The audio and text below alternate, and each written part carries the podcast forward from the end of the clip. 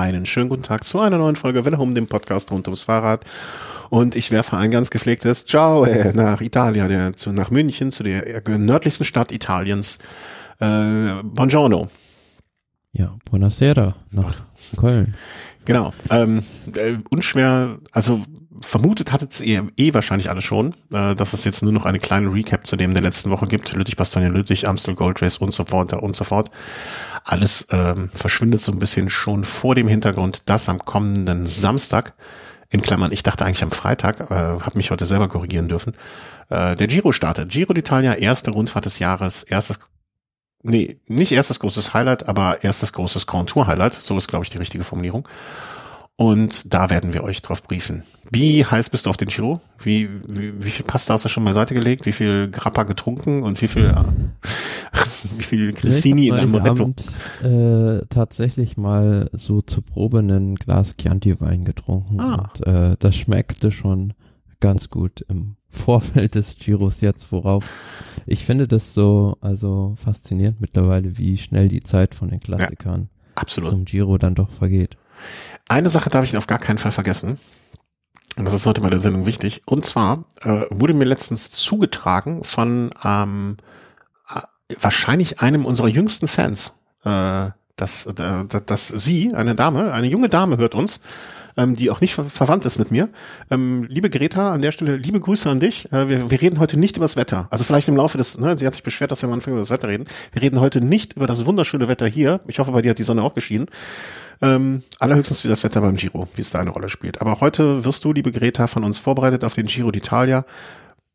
Du wirst hinterher mehr Ahnung haben als Papa. Du wirst Papa einfach mal den Giro erklären. Da werden wir jetzt heute alles dran setzen, oder? Ja, ne? Ja, auf jeden Fall. Das ja. sollten wir hinkriegen. Ja, der, der, Vater von der Greta hat eh keine Ahnung. Hat keinen blassen Schimmer. Äh, gut. Giro. Ähm, Abstand zu den Klassikern wirklich gefühlt, also gefühlt sind die Räder noch gar nicht trocken vom Saubermachen nach den äh, Klassikern. Und es geht schon weiter. Mmh, für mich fängt, für mich fängt auch das Frühjahr, finde ich, dieses Jahr mit dem Giro an. Also das die ersten schönen Tage, das erste Mal über 20 Grad draußen kurz, kurz gefahren und so.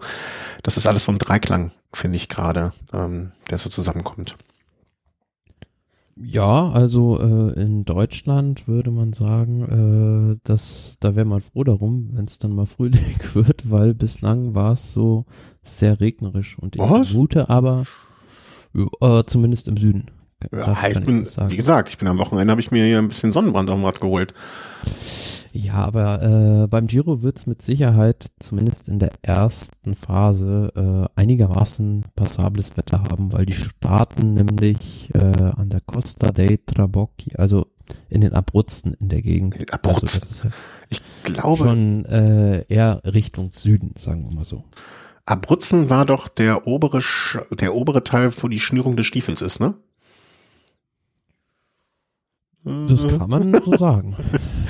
So, als erstes Riesenskandal. Wenn ich die Seite des Giros aufschlage, sehe ich als erstes Gerard Thomas mit der alten Gerard Thomas Gedächtnissonnenbrille, die mir abhanden gekommen ist. Warum macht man das nicht mit der aktuellen, wirklich sehr guten Sunguard-Brille? Das, das, warum nimmt man kein aktuelles Bild? Unfassbar. Cask, fahren die auch noch Cask? Hm, bin ich auch nicht mehr ganz sicher. Ja. Ja, du bist ja Cask. Cask-Fachmann sozusagen aus Gründen, die wir hier nicht nennen möchten. Ähm, es geht in die Abruzzen. Da, da waren die in den letzten Jahren aber relativ oft, oder?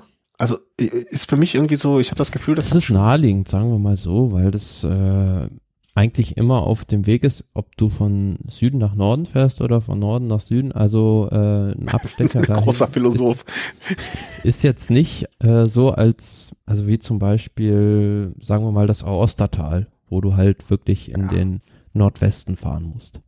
Ja, okay. Ich gucke jetzt mal, ich bin natürlich wieder komplett verwirrt, weil im ersten Schritt habe ich mich dir folgend auf der Seite Procycling Stats verloren, aber eigentlich bin ich ja immer derjenige, der hier schön äh, beim Original bleibt. Ja, aber ich hatte, ich hatte das tiefer, ich hatte die Abruzzen doch woanders äh, äh, verortet, ein bisschen tiefer nach unten. Also dass man quasi, wenn man von Sizilien übersetzt, äh, dann direkt da ist. Mein Fehler. Als erstes, wie gewohnt, gehen wir so ein bisschen äh, durch die durch die einzelnen Etappen. Ich würde sagen, wir werden nicht jede Etappe jetzt schon im Detail besprechen. Dafür, wir müssen noch ein bisschen Munition haben für ähm, die Sendungen, die dann folgen. Aber zumindest mal so ein grober Überblick, welche Etappen ihr euch äh, dick und fett in den Kalender eintragen sollt, wann ihr äh, vielleicht auch mal selber aufs Rad steigt, anstatt euch fünf Stunden, äh, ja, 200 Kilometer Etappe, die wir als Überführungsetappe klassifizieren, anschaut und so weiter und so fort. Das wäre so mein Vorschlag. Gehst du, gehst du mit oder sagst ja, du, nee, heute möchte ich über die Städte in dieser sprechen? Sendung einen groben Abriss über die Etappen und äh, welche besonders wichtig sind. Und wir werden natürlich auch direkt mit, heute könnt ihr schon erfahren, wer das Ding gewinnt. Ne? Das, das ist ja auch Tradition, dass wir das heute festlegen. Ähm, jeder, jeder für sich, aber ja. Die Fahrer müssen gehorchen. Die Fahrer, ja, das muss, ist klar. Das ist äh, ganz klar. Die werden das äh, so umsetzen, wie wir es äh, möchten. Gut, also ähm, fangen wir einfach an, wie du schon sagtest, in den Abruzzen, Lieblingslandstriche zumindestens äh, namentlich. Und dort geht es los in Costa del Trabacci Tudor. Gibt es ein Einzelzeit? Nee, Hä? heißt das so? Nee, heißt der aus heißt das noch nicht so, oder? Costa dei Trabocchi, also das ist äh, die Region, es geht von Fossa Cesia Marina nach Ortona, das sind die beiden Orte, Ah, okay. äh, zwischen denen dieses Einzelzeitfahren ist, ja. 19,6 Hm? Hm? Nee, nee, sprich euch. 19,6 Kilometer zum Auftakt finde ich jetzt für einen Zeitfahren zum, als erste Etappe für eine Grand Tour doch schon äh, recht lang. Also Hm. das ist ja tellerflach, die ersten 16,5 Kilometer und dann gibt's zum Schluss so einen leichten Anstieg, also drei Kilometer mit zweieinhalb Prozent. Also klar, ist immer noch was für die Roller, aber ja, da muss man sich die Kräfte doch ordentlich einteilen, um dann nicht hinten raus, dass einem da die Puste ausgeht. Äh, ich wollte jetzt äh, schon ausholen und ah, ja, genau. Den, äh, ich, ich wollte vollenden und dachte mir, es liegt wahrscheinlich daran, dass man zumindest auf der ersten Etappe ähm, einen, einen italienischen Fahrer im rosa Trikot sehen möchte. Das ist doch die meiner Meinung nach durch die Blume Ansage für den Tag. Filippo mach's, sonst brauchst du gar nicht mehr weiterfahren.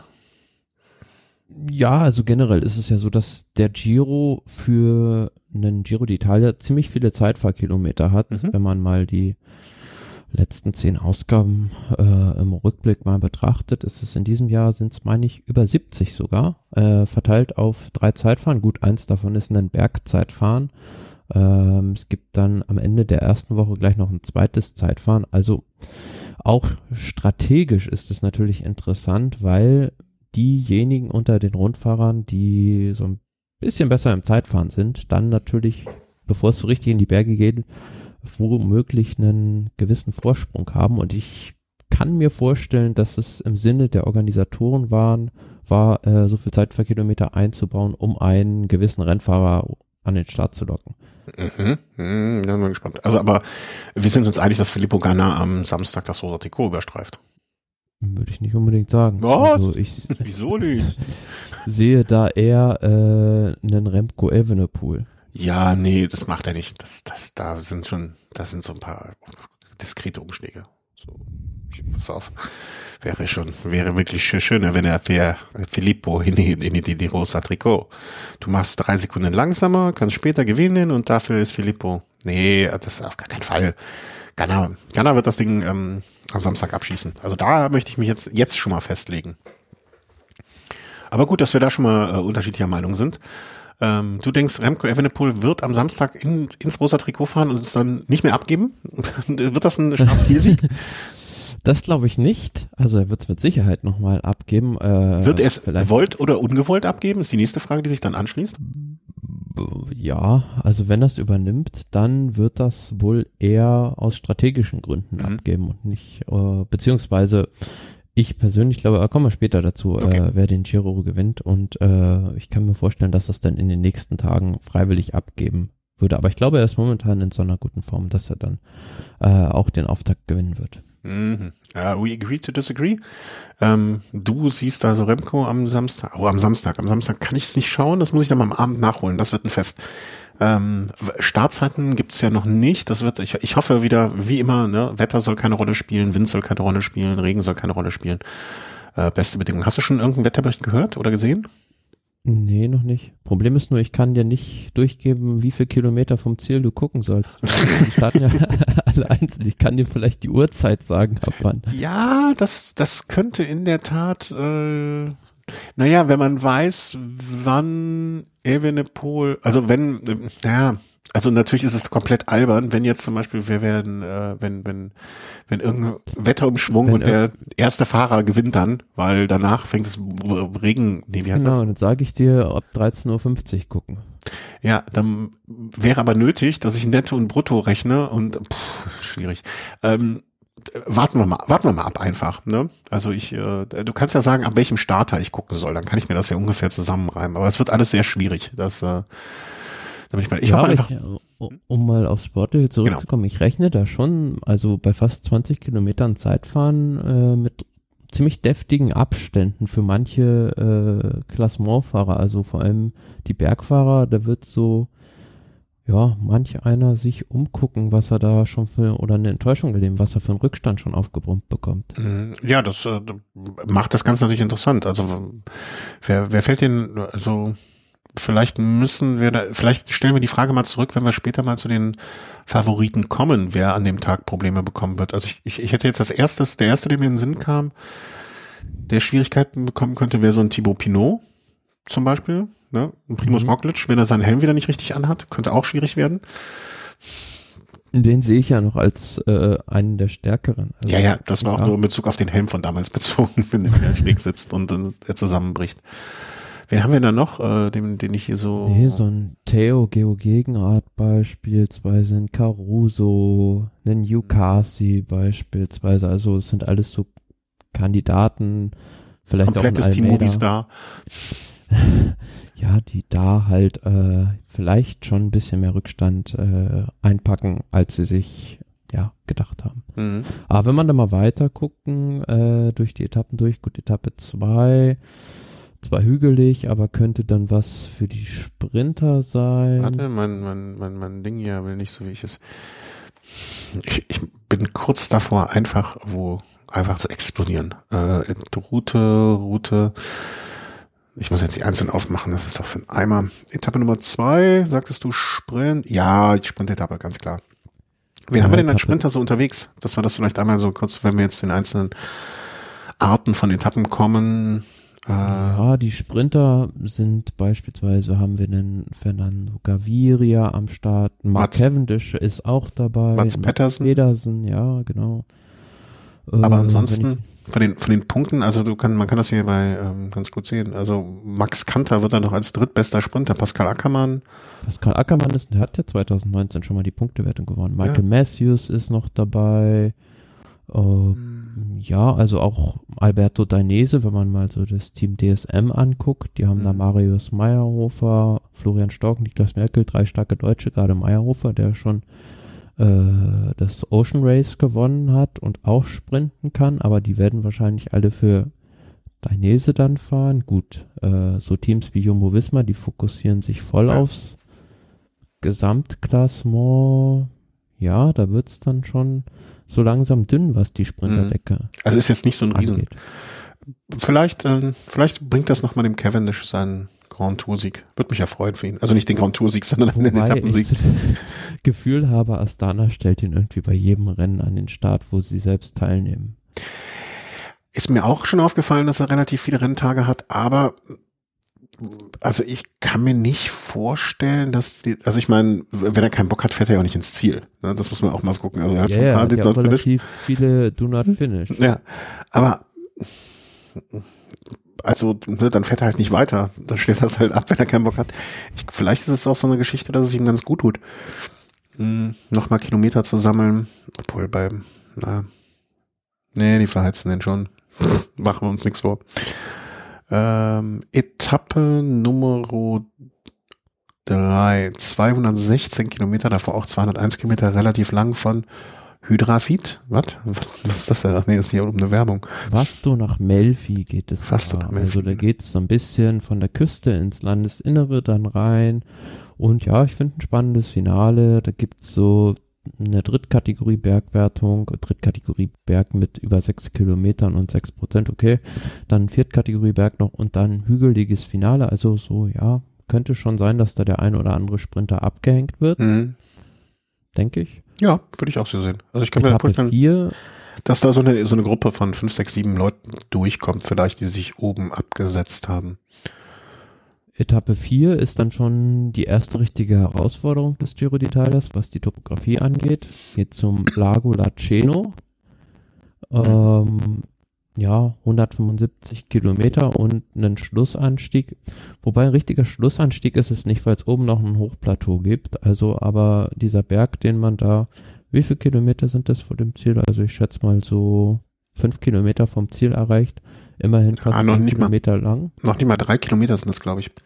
Ah ja, zehn Kilometer mit rund sechs Prozent. Also da wird schon so erstes Abtasten der Favoriten mal. Ja, aber ich glaube schon, dass diese drei Kilometer ausreichen. Also weißt du, wenn, wenn angenommen, gesetzt den Fall, es kommt eine Favoritengruppe von sechs, sieben Fahrern oben an.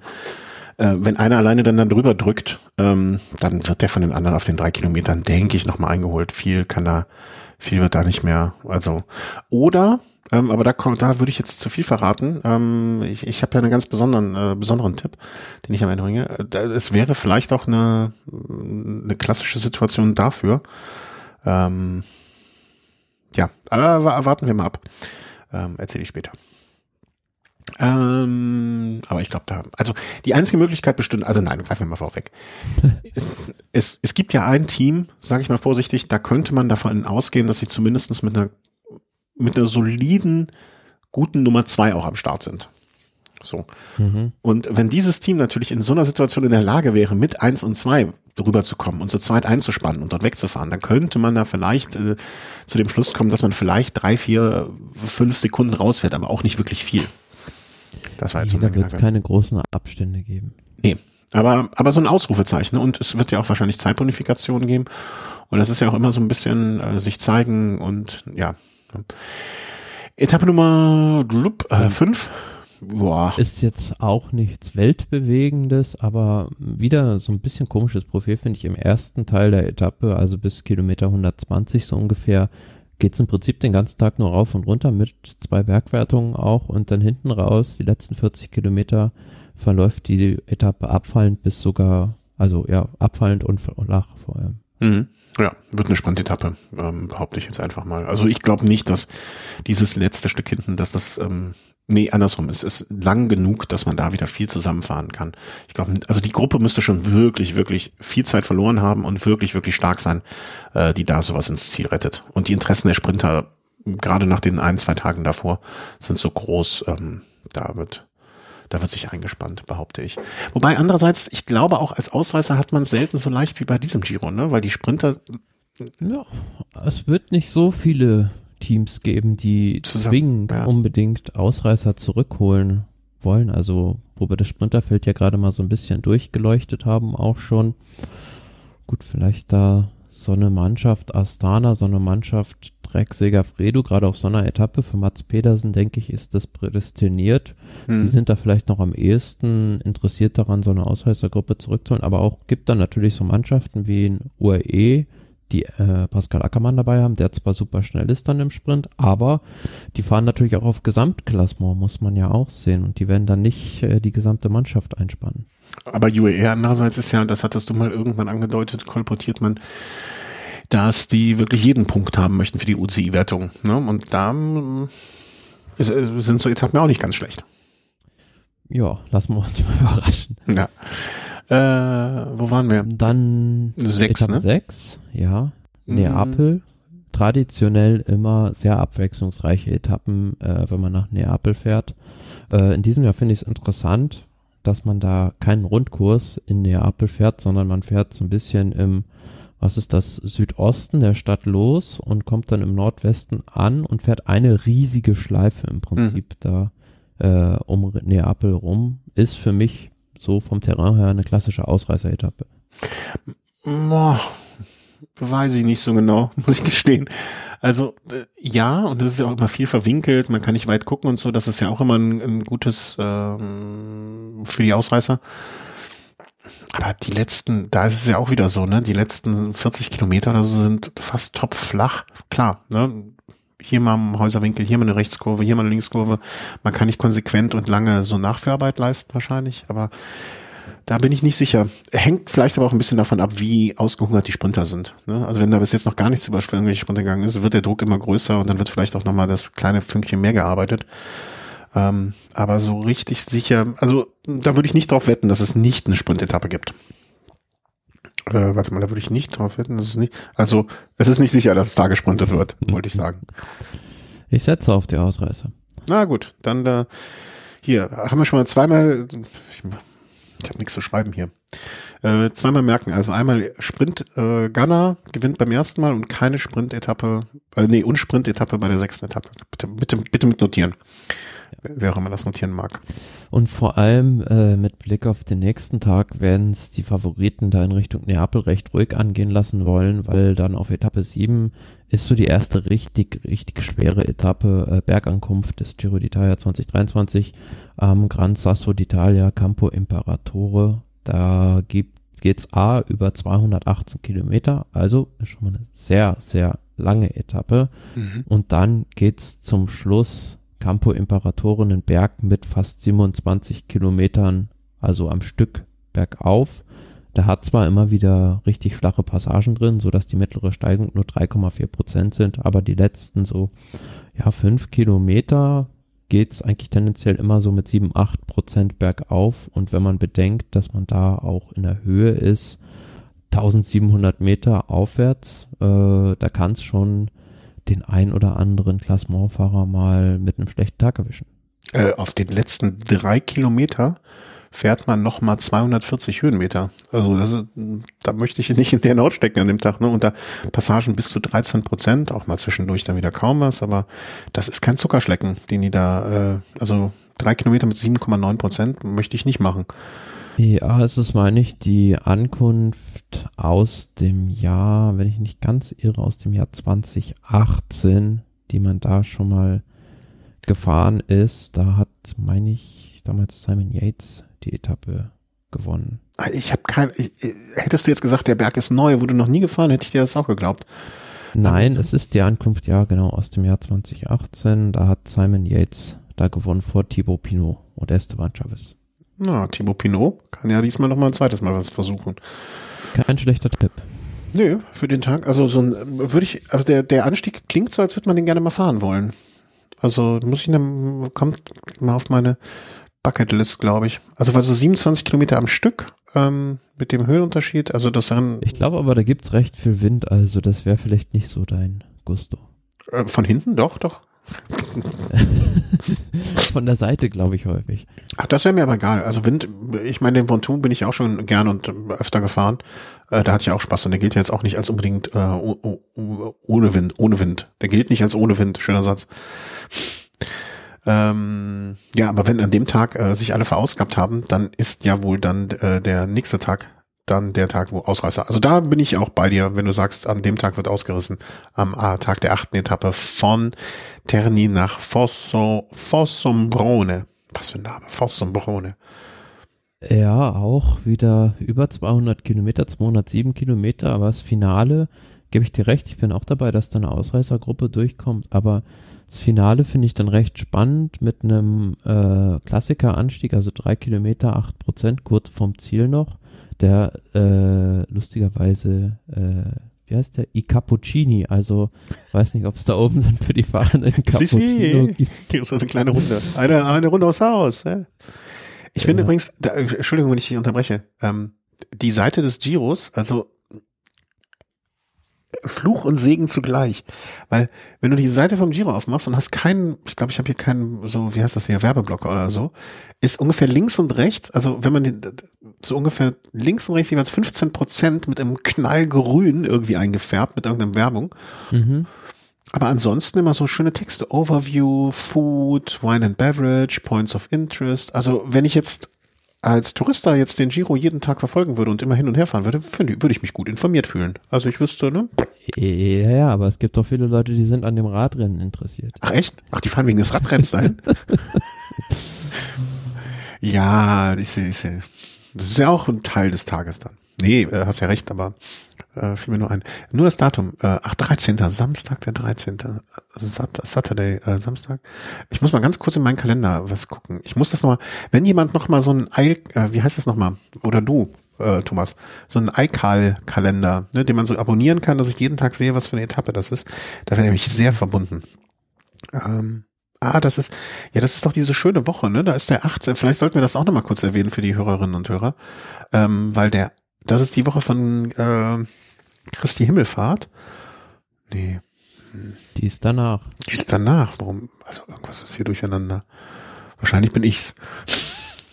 Aber Moment, der achte, neunte Etappe, ach, die, die neunte Etappe ist am, das ist die nächste. Die ist am die neunte Etappe ist am 14. Mai. Und der 14. Mai ist dann der Sonntag. Ah, CC. Ja, ich habe mich schon vertan. Kann ja mal passieren. Kann ja mal passieren. Ja, wo wir schon dabei sind, also bei Feiertagen. Äh, die, Feiertag ist danach für die Fahrer, weil das ist die Etappe, Etappe Nummer 9, die vor dem Ruhetag. Und ah. da geht's aber nochmal richtig zur Sache, weil das ist zweite Zeitfahren, zweite Einzelzeitfahren bei diesem Giro. Tellerflach über 35 Kilometer zwischen Savignano sul Rubiccione und Cesena. Mhm. Äh, da gibt's drei, vier Kurven, wenn ich das auf dem Streckenprofil richtig sehe. Mm, mm, mm, mm. Viel Einspruch, Herrn. Ich finde da relativ viele Kurven. Ich finde das sogar recht also technisch ist jetzt vielleicht ein bisschen übertrieben, aber hm, ja. Also ich, ich, ich schicke dir mal das, was ich hier Bild, äh, Bildadresse kopieren. Ich schicke dir mal den Link, den ich hier habe, so von der Strecke. Und ich finde das schon. Also ich hätte jetzt äh, direkt gesagt, also ist jetzt vom, vom Profil her nicht zu unterschätzen, was man da sieht. Dum, dum. Warte mal. Vielleicht kannst du da draufklicken. Ich hoffe, das funktioniert. Ähm, ich, also da sind schon so, ich würde jetzt mal tippen, mehr als zwei Handvoll 90 Grad Kurven mit drin und U-Turns und so weiter und so fort. Ja, vielleicht täuscht das auch so ein bisschen auf die Distanz, ja. aber wenn ich mir gerade so die letzten, was sind das, äh, wenn man aus Cesena rausfährt, die letzten sieben bis zehn Kilometer angucke, geht's eigentlich im Prinzip kerzengerade nur. Äh, aber ist in Cesena das Ziel oder der Start? Nee, ich glaube in Cesena ist das Ziel, oder? Ja. Der Start ist in Savignano sul Rubiccione. Genau. Ja, also ich finde dieses Stück, was man also was so von äh, von rechts nach links geht, ne, da wird man Geschwindigkeit aufnehmen, aber da hinten so hinten raus nochmal ein paar 90 Grad Kurven und so. Also ich ich glaube, das unterschätzt man vielleicht. Aber wir werden sehen. Die Zeit wird es zeigen. Ja, wird nichts dran ändern, dass da die, diese Fahrer vorne sind, die man in ja. so einem Zeitfahren auch vorne erwartet. Äh, die ver üblichen Verdächtigen, die wir jetzt auch schon bei der ersten Etappe genannt haben, also so ein Filippo Ganna, einen Remco Evenepoel, die werden da versuchen, ganz vorne zu landen und werden mit hoher Wahrscheinlichkeit auch da sein. Wahrscheinlich, ich, ich bin ja immer so ein bisschen davon überzeugt, dass solche Fahrer sogar noch eher ähm, dort vorne landen, weil die einfach die Fähigkeit haben, schneller zu beschleunigen und äh, Schwung mitnehmen und technisch vielleicht eine Kurve noch mal ein bisschen anders anfahren und und und und. Mm, Ruhetag? Ja, dann kommt der Ruhetag mhm. am Montag, dem 15. und dann jetzt am 16. weiter. Ja, ich würde auch sagen mit einer Überführungsetappe, oder? Ja, 2600 Höhenmeter machen mich kaputt, aber ein Profi nicht. Ähm, vor allen Dingen hinten raus. Ne? Das ist eine, also an dem Tag braucht sich hoffentlich keiner auf der Rolle ausfahren, weil man kann hinten raus so von Kilometer 154 bis 196, also oder eigentlich schon von 120, also die letzten 70 Kilometer, nachdem man diesen kleinen Viertkategorieberg gefahren ist, kommt man eigentlich überall easy drüber, gleich bergab. Also ich finde ja auch wieder diesen Berg da in der Mitte drin sehr komisch. Also ja. 33 Kilometer mit zweieinhalb Prozent. Würde man jetzt so sagen, da kommt jeder Sprinter drüber, selbst Mark Cavendish irgendwie. Aber kommt halt so ein bisschen drauf an, äh, wie das Rennen da im Gang ist. Also mhm kämpfen da die ganze Zeit irgendwie Ausreißer wegzukommen. Dann wird es schwer für die Sprinter, setzt sich da früh eine Gruppe ab, die man kontrolliert, dann wird es hinten raus vielleicht sogar eine Sprintetappe. Ja, und vor allen Dingen auch, wie wird diese Abfahrt äh, sein? Weil die ist ja dann auch nochmal, die ist ja von Kilometer 87 bis hm. 100, ich würde jetzt schätzen mal 115 ungefähr. Also das ist ja eine Abfahrt von fast, sagen wir mal 25 Kilometern. Ähm, da musst du ja auch erstmal konzentriert sein und du darfst keinen irgendwie über die Brücke schmeißen. Absolut. Auch ein Punkt. Dann kommt Monday, Tuesday, Wednesday, ich kann mir nicht die Woche, Mittwoch, das ist der Tag vor Christi Himmelfahrt, also vor dem Feiertag. Ja, würde ich sagen, also wenn man zwei Etappen auslassen kann vom Fernseher, dann sind das wahrscheinlich Etappe Nummer 10 und 11. Also Etappe 11 glaube ich auch nicht, dass da viel passieren wird.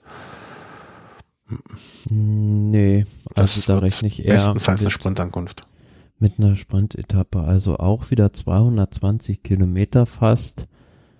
Ja, Ja. Äh, da reicht's dann wahrscheinlich wirklich die letzten, letzte halbe Stunde vielleicht mal so vom Fernseher einzuschalten. Einzuschlafen. Ich, ich rechne da mit so einem Szenario, ja, da fährt eine Ausreißergruppe raus. Kommt drauf an, ob sich da eine Sprintermannschaft findet, die dann äh, den ganzen Tag danach fahren will, weil das sind ja immerhin 220 Kilometer und dann sind da auch noch so zwei ziemlich ekelhafte Berge drin, Mhm. äh, die man auch nicht so richtig schnell fahren kann als Sprintermannschaft, weil du sonst deinen Sprinter verlierst. Naja, das ist, äh, das werden so, so nichts Halbes und nichts Ganzes, dieser blöde Viertkategorie- und Drittkategorieberg, ne? Wobei der Dreier, der wird wahrscheinlich, der ist nicht so steil oder der wird nicht so, da, da, da denke ich, wird es noch gehen, aber dieser Vierer, der wird mir fast noch mehr Sorgen machen, ähm, weil er dann doch einigermaßen kurz ist. Ähm, ja, also wird kein schöner Tag. Also wird auch, wird auch, glaube ich, nicht so ein Tag, wenn man sich, also die man sich in Gänze angucken muss. Da hast du schon recht, die letzte halbe Stunde. Also anmachen, vom Fernseher einschlafen und die eine halbe Stunde vor dem Ziel wieder aufwachen. Oder wenn irgendwas ganz Spektakuläres passiert, äh, sich anschreien lassen und davon aufwachen. Ähm, das äh, scheint mir die richtige Lösung. Etappe Nummer dr- äh, 12 sind wir jetzt am Thursday, Donnerstag, äh, den 18. von Bra nach Rivoli. Also ich muss gestehen, dieser Anfang der zweiten Woche finde ich ein bisschen wenig unterhaltsam. Ich, und ich weiß nicht, was ich von dieser Etappe, ne, das sind auch wieder 155 Kilometer vorm Ziel, geht's in Zweitkategorie Berg hoch. Ja, den, wie heißt der Kohle, der Bra Bra Braida? Braida. Braida? Ja. Ja, nicht ganz einfach, aber auch nicht ganz schwer, behaupte ich jetzt so, wie ich das hier ähm, in der Grafik sehe, sind irgendwie 10 Kilometer Ja, die- mit 7 Die Prozent. letzten, ja, die letzten vier Kilometer im Prinzip nie unter neun Prozent. Also ist jetzt auch nicht so weit weg vom Ziel, aber auch Aber auch zu nicht weit direkt weg. da. Eigentlich, ja, um für einen Favoriten da irgendwie was zu unternehmen. Hm. Nee, Schwierige Etappe, also für Sprinter zu schwer und äh, für Favoriten noch zu weit weg im Prinzip, um da weit weg, weg vom Ziel was zu probieren. Und Also, auch, und auch zu weit weg, äh, im Sinne von, die, der Giro geht noch zu lang. Weißt du, wenn das jetzt so, so eine vorletzter Tag wäre oder so, wo man sagt, okay, auf Biegen und Brechen, da muss was passieren. Da könnte man vielleicht sogar da was erzwingen, aber zu dem Giro-Zeitpunkt, wenn ich das so benenne, ähm, wird dann auch nie, wird da nichts passieren. Also Etappe 10, 11, 12, kann, kann man gucken, muss man nicht. Etappe Nummer 13, das ist, das ist dann aber der äh, besagte Freitag. Denke ich, die kann man schon vor der Glotze verbringen. Das ist ein absolutes Highlight dieses Giros. Also da fährt man in die Schweiz von Borgo Franco. Das klingt, so, das klingt wie so ein, wie so ein Urlaub, ne? Das ist ein absolutes Highlight. Da fahren wir einen Tag in die Schweiz und dann können wir richtig shoppen gehen. Uhren, Ja, ja, Schokolade, sollte Goldbarren. äh, daran denken, sein Rooming auszuschalten. Ja. Ähm, da geht's nach Grand Montana und da stehen drei sehr schwere Berge auf dem Programm. Zum ersten der große St. Bernhard, der ist ewig lang und zwar nicht so super steil, aber sehr gleichmäßig. Dann Croix de Coeur, nach einem kurzen Flachstieg, Stück dann äh, der Anstieg nach Grand Montana, 13 Kilometer mit 7,3 Prozent. Also ich vermute, da wird schon richtig die Post abgehen bei den Favoriten und ich glaube, der große St. Bernhard ist sogar die Chima Copy, also das Mhm. Dach des Giros mit 2472 Metern. Insgesamt 207 Kilometer, 5100 Höhenmeter. Ähm, ich, also weiß ich gar nicht, was man dazu sagen soll. Ähm, ja, ich äh, an dem Tag kann ich mich glücklich schätzen, dass ich früh Feierabend habe und mich dann einfach vor den Fernseher setzen und äh, das genießen. Beine hochlegen. Ich habe am ich, ich muss mal gucken, ich habe ehrlich gesagt mich mit den Tagen ein bisschen vertan. Ich hatte dieses Wochenende ähm, so ein bisschen Fahrradfahren geplant. Das werde ich vielleicht umplanen müssen, ähm, aufgrund der TV-Situation. Äh, Schlimm, schlimm. Naja, aber was soll's. Ja, also wird ein Festtag. Wenn, und, und, und wenn du, wenn du da nicht da vorne mit dabei bist, dann hast du beim Giro als Favorit auch nichts zu suchen. Sag ich einfach mal. Also das ist so ein Tag, äh, wo man definitiv den Giro verlieren kann. Ja. Da sind wir, glaube ich, beide von überzeugt. Ähm, da nochmal zu mitschreiben, damit jeder hinterher sagen, niemand sagen kann, dass, er, dass wir ihn nicht äh, informiert hätten. Etappe Nummer 13 am Freitag, dem 19. Dringend, dringend gucken, so viel wie es irgendwie geht. Ähm, darauf folgenden Samstag. Samstag. Ja, da kann man es anders machen. Da, also da machen wir genau das Gegenteil von dem, was wir eben vorgeschlagen haben für Etappe 10 oder 11. Ja, da macht ihr ein schönes Frühstück, ne, setzt euch dann vor die Glotze, schaut die ersten 55 Kilometer und dann einschlafen. Dann, dann ist der Tag vorbei. Ja, und zwei Kilometer vom Ziel wieder einschalten, weil, ja. also ich finde, das ist ja für ein Wochenende gerade eine mhm. recht ruhige Etappe. Also man fährt da aus der Schweiz wieder raus, klar, dann gibt es diesen Simplon-Pass, 20 Kilometer, immerhin bergauf aber von da oben sind es halt noch fast 150 Kilometer bis ins Ziel. Also ich rechne damit fast schon, dass da einen Sprint gibt. Das, das, ja, also ich, ich, ich tue mich auch schwer, ein Szenario zu kreieren gedanklich. Ähm, das nicht darauf hinausläuft oder das nicht auf einen zumindest Ausreißersieg hinausläuft. Klar, die Sprinter gehen da alle am Simplon-Pass flöten, also die fliegen hinten aus dem Feld raus, die kommen dann aber alle in der Abfahrt zurück. Ja, und die, die, die, ähm, die Protagonisten des Tages davor werden ja auch alle platt sein. Ne? Das muss man ja auch so ein bisschen im Hinterkopf haben. Ähm, ich kann mir auch schwer vorstellen, also das Einzige, was ich mir vorstellen kann, ist, ähm, ein Remco Evenepoel hat am Tag davor äh, am letzten Anstieg, äh, nee, am vorletzten Anstieg eine Panne und verliert, warum auch immer, zehn Minuten und denkt sich am nächsten Tag, ich muss was Verrücktes tun, das muss ich mir zurückkaufen und fährt dann äh, mit dem Messer in den Macht Zähnen. dann den Floyd Landis. Genau, sowas in der Richtung. Aber ein Floyd Landis braucht auch mehrere Berge und nicht nur einen. also ne, irgendwie so so etwas ganz Verrücktes oder oder sogar ein Roglic und ein Evenepoel haben am Tag vorher komplett verkackt und die beiden Mannschaften sagen sich, ey, das holen wir uns jetzt hier zurück. An dem Tag rechnet keiner mit sowas. Äh, wir fahren hier eine Attacke. Vielleicht, ich habe jetzt nicht auf die Karte geguckt, spielt kein Wind. Nee, Wind spielt auch, kann auch keine Rolle nee, spielen. Das ist da mitten in den Bergen. Das ist, äh, nee. Ja, komische, komische Etappe für einen, äh, für einen Wochenendtag, da hast du vollkommen recht. Ähm, sind gespannt. Ist das Wand, das, das Warte, eine, eine wollte ich, aber vielleicht, vielleicht straft uns auch alles Lügen, ne? Es wäre ja nicht das erste Mal, dass wir irgendwie was ganz Verrücktes passiert und wir lagen komplett falsch, aber ich glaube auch nicht, dass da irgendwie was passiert. Also am Samstag kann man lange Fahrrad fahren gehen. Sonntag, weiß ich nicht. Kann und kann, muss aber nicht. Ich finde die Etappe richtig gut. Also mhm. ähm, es geht da wieder nach Bergamo und klar, wer die Lombardei-Rundfahrt kennt, die ja da in der Gegend rund um den Koma See, rund um Bergamo langführt, der weiß, wie schwer diese Anstiege sind. Und man hat da ja richtig ordentliche Brocken drin mit Valico di Valcava und auch dieser letzte Anstieg äh, nach Roncola, der zwar immer, wie weit ist es noch? Ja, 30 Kilometer vom Ziel ist, aber selbst ja kurz vom Ziel gibt's im Prinzip noch so einen kurzen Zacken. Mhm. Also das ist so, ja, schweres Klassiker-Terrain und man kann da auf der Etappe, wenn man im Hinterkopf hat auch, dass am nächsten Tag schon der nächste Ruhetag ist, äh, mit einer starken Mannschaft viel ausrichten. Ja, hm. ich, ich bin da noch nicht ganz von überzeugt, aber ich teile deine Einschätzung, dass da was passieren kann. Also das äh, kann eine interessante Etappe werden. Ähm, aber auch wieder im Zusammenspiel, also ich meine, das sind auch wieder 3600 Höhenmeter, ne? das darf man auch nicht unterschätzen. Ich glaube, man muss dieses im Zusammenspiel mit den zwei Tagen davor und dem Ruhetag danach vielleicht sehen und nach dem Ruhetag geht's ja dann auch die richtig zur Sache. Das, ich, ich glaube, den Tag und den Tag davor kann man vielleicht auch wirklich nur richtig einschätzen oder bewerten, wenn man das Klassement sich anguckt, äh, wie das zu dem Zeitpunkt aussehen wird. Wenn es wie ja, erwartet ist. Hm? Von der Rennsituation. Genau. Ne? Also wenn es wie erwartet ist, ein Fahrer mit, sagen wir mal, eine Minute Vorsprung und dahinter vier, fünf andere Favoriten äh, in den nächsten drei Minuten.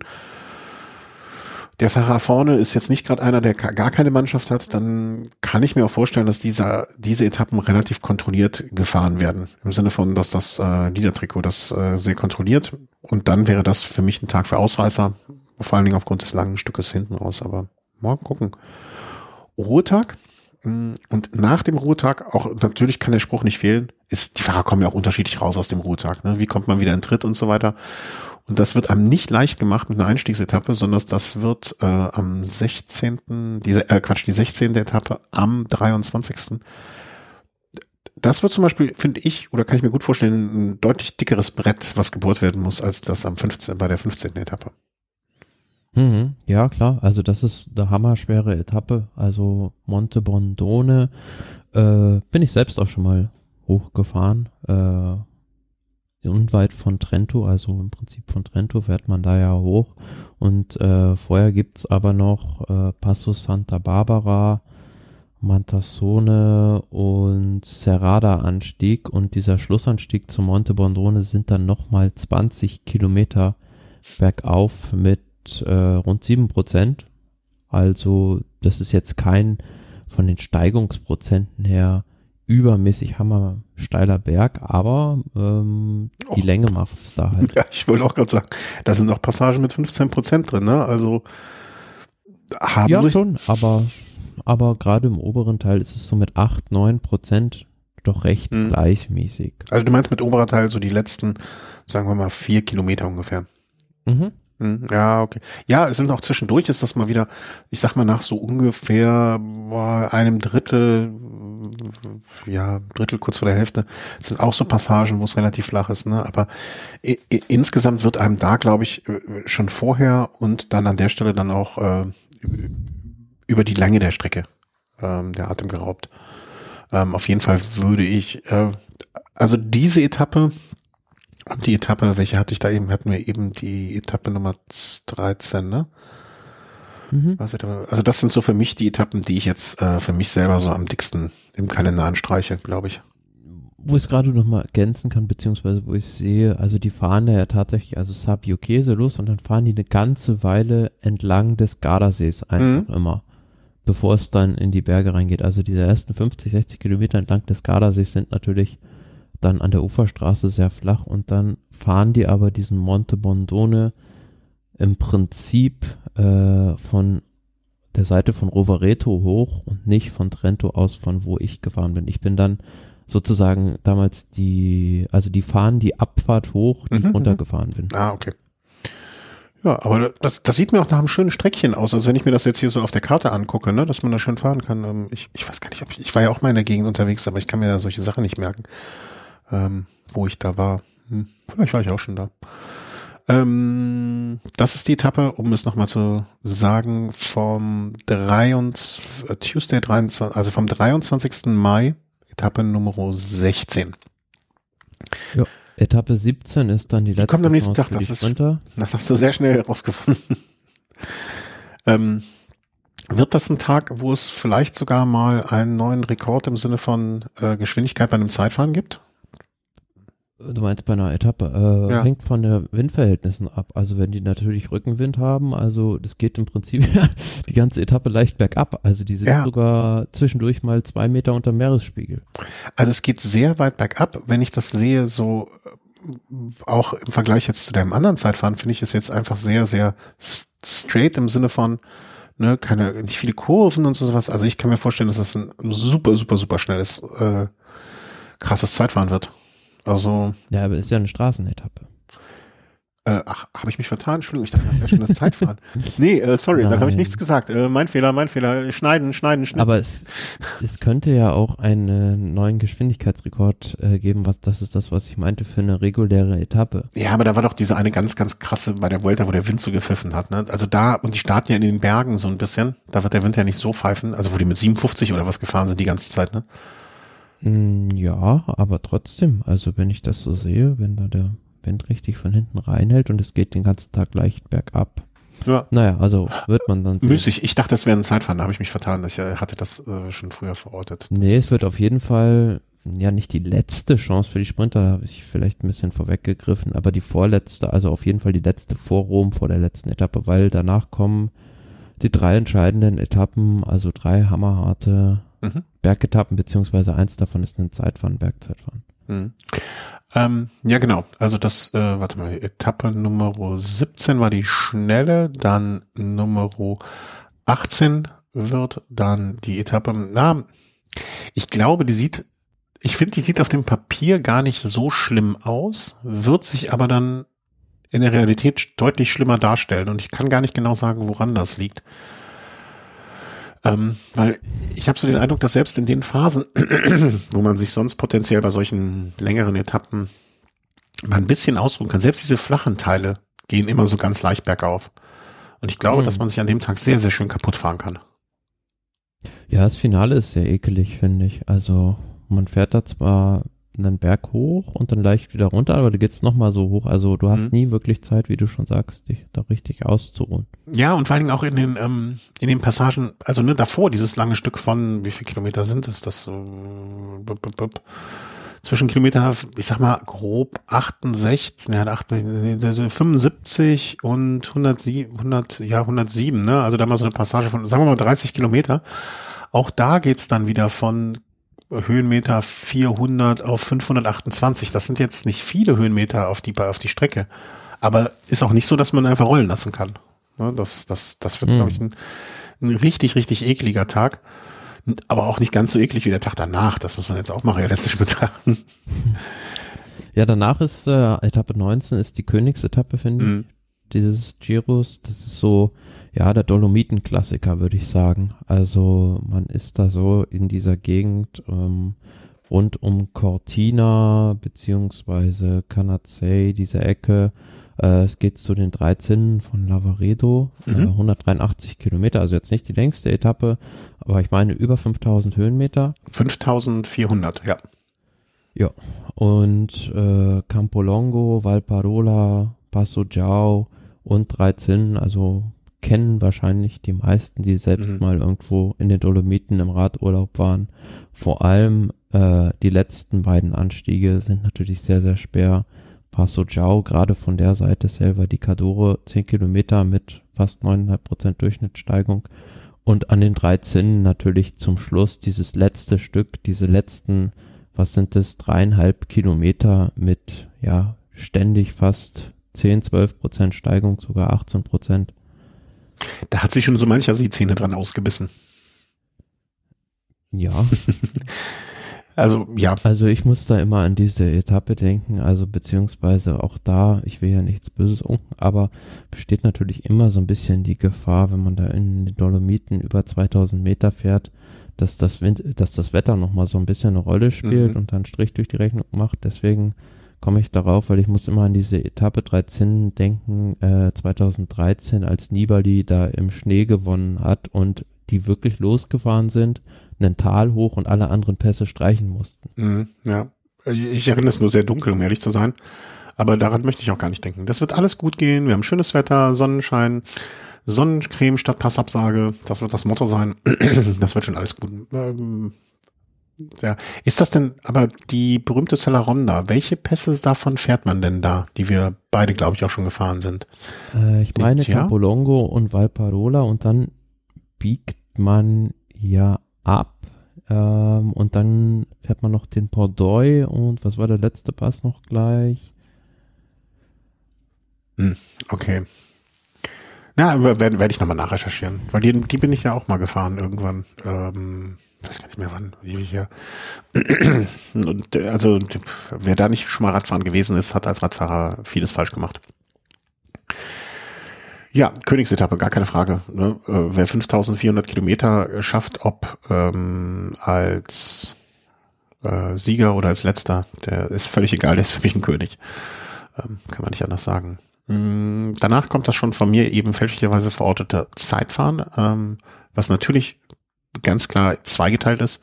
Am Anfang etwa zehn Kilometer, ich nenne es mal normales Zeitfahren, ne, ein bisschen wellig, aber jetzt nichts Besonderes.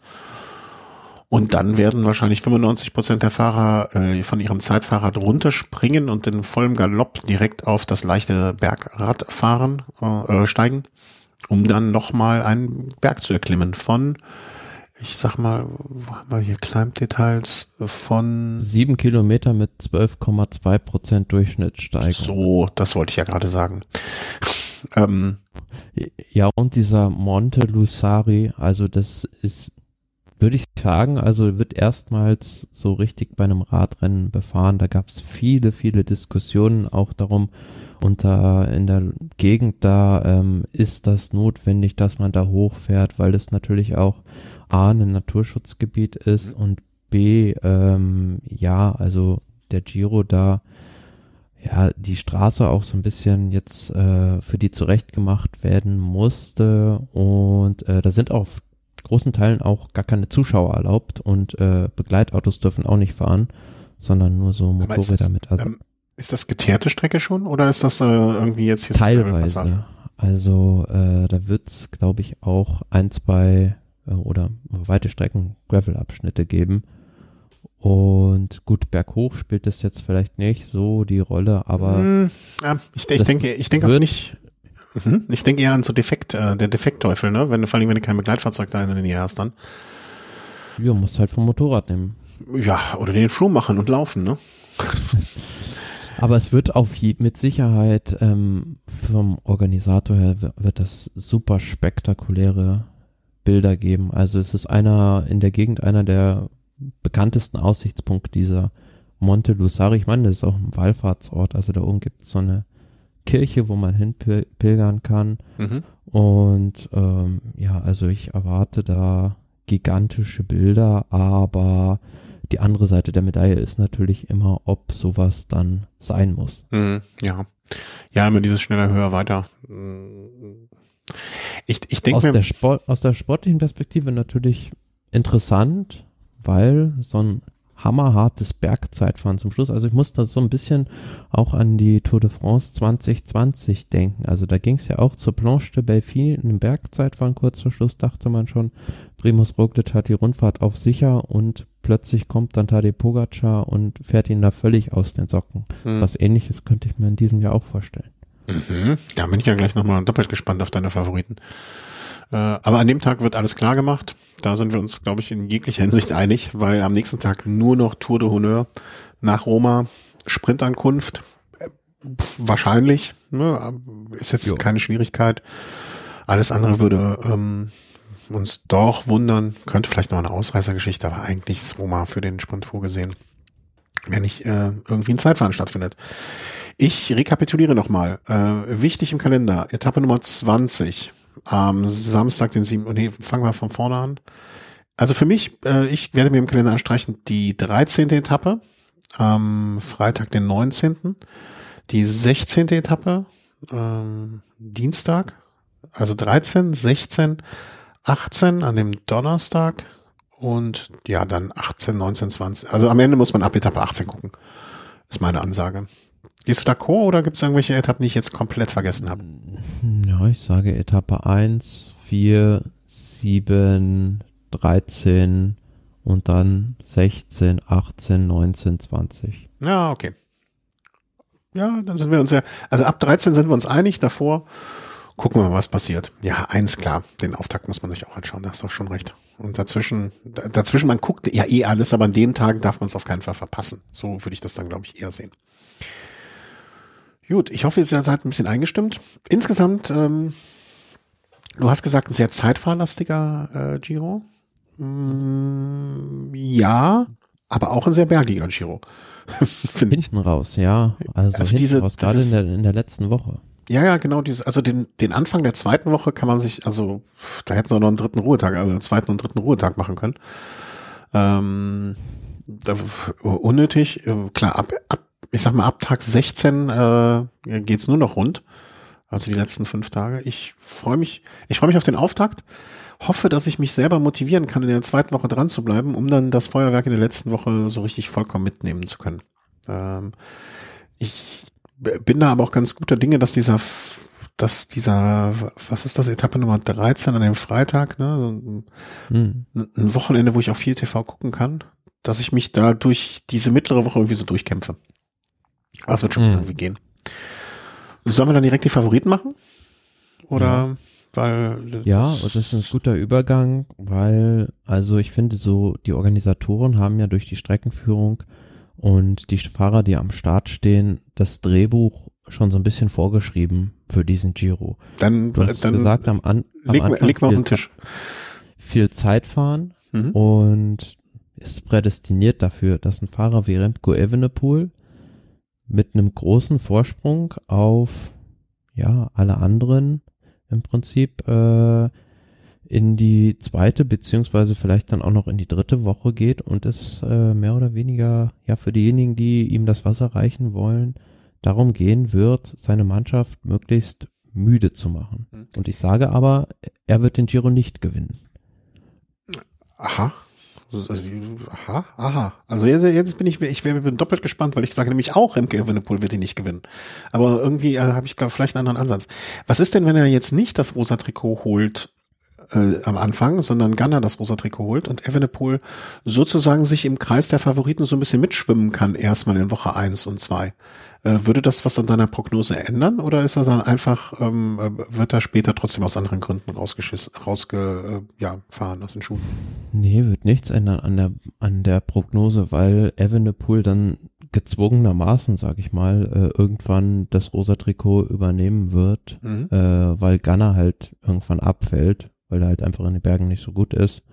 Und ähm, auch so, selbst wenn er es nicht haben sollte, ist er immer in der Rolle sozusagen ähm, der Gejagte zu sein. Mhm, also okay. alle gucken halt auf ihn, gerade auch, wo wir später noch drauf kommen, nach dem Auftritt jetzt bei Lüttich, Bastogne Lüttich. Also offener kann man sich nicht ins Schaufenster stellen und äh, eine Kampfansage an alle richten.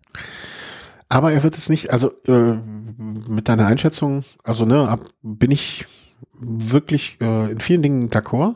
Ähm, aber dann kommt, muss ja jetzt von mir die Frage kommen, wer macht es denn dann? Ich habe eine, vielleicht darf ich mal anfangen, weil ähm, ja, du, du bist der, du bist der Spezialist und wenn ich irgendwas sage, heißt du äh, hänge ich mich ja sonst immer nicht dran.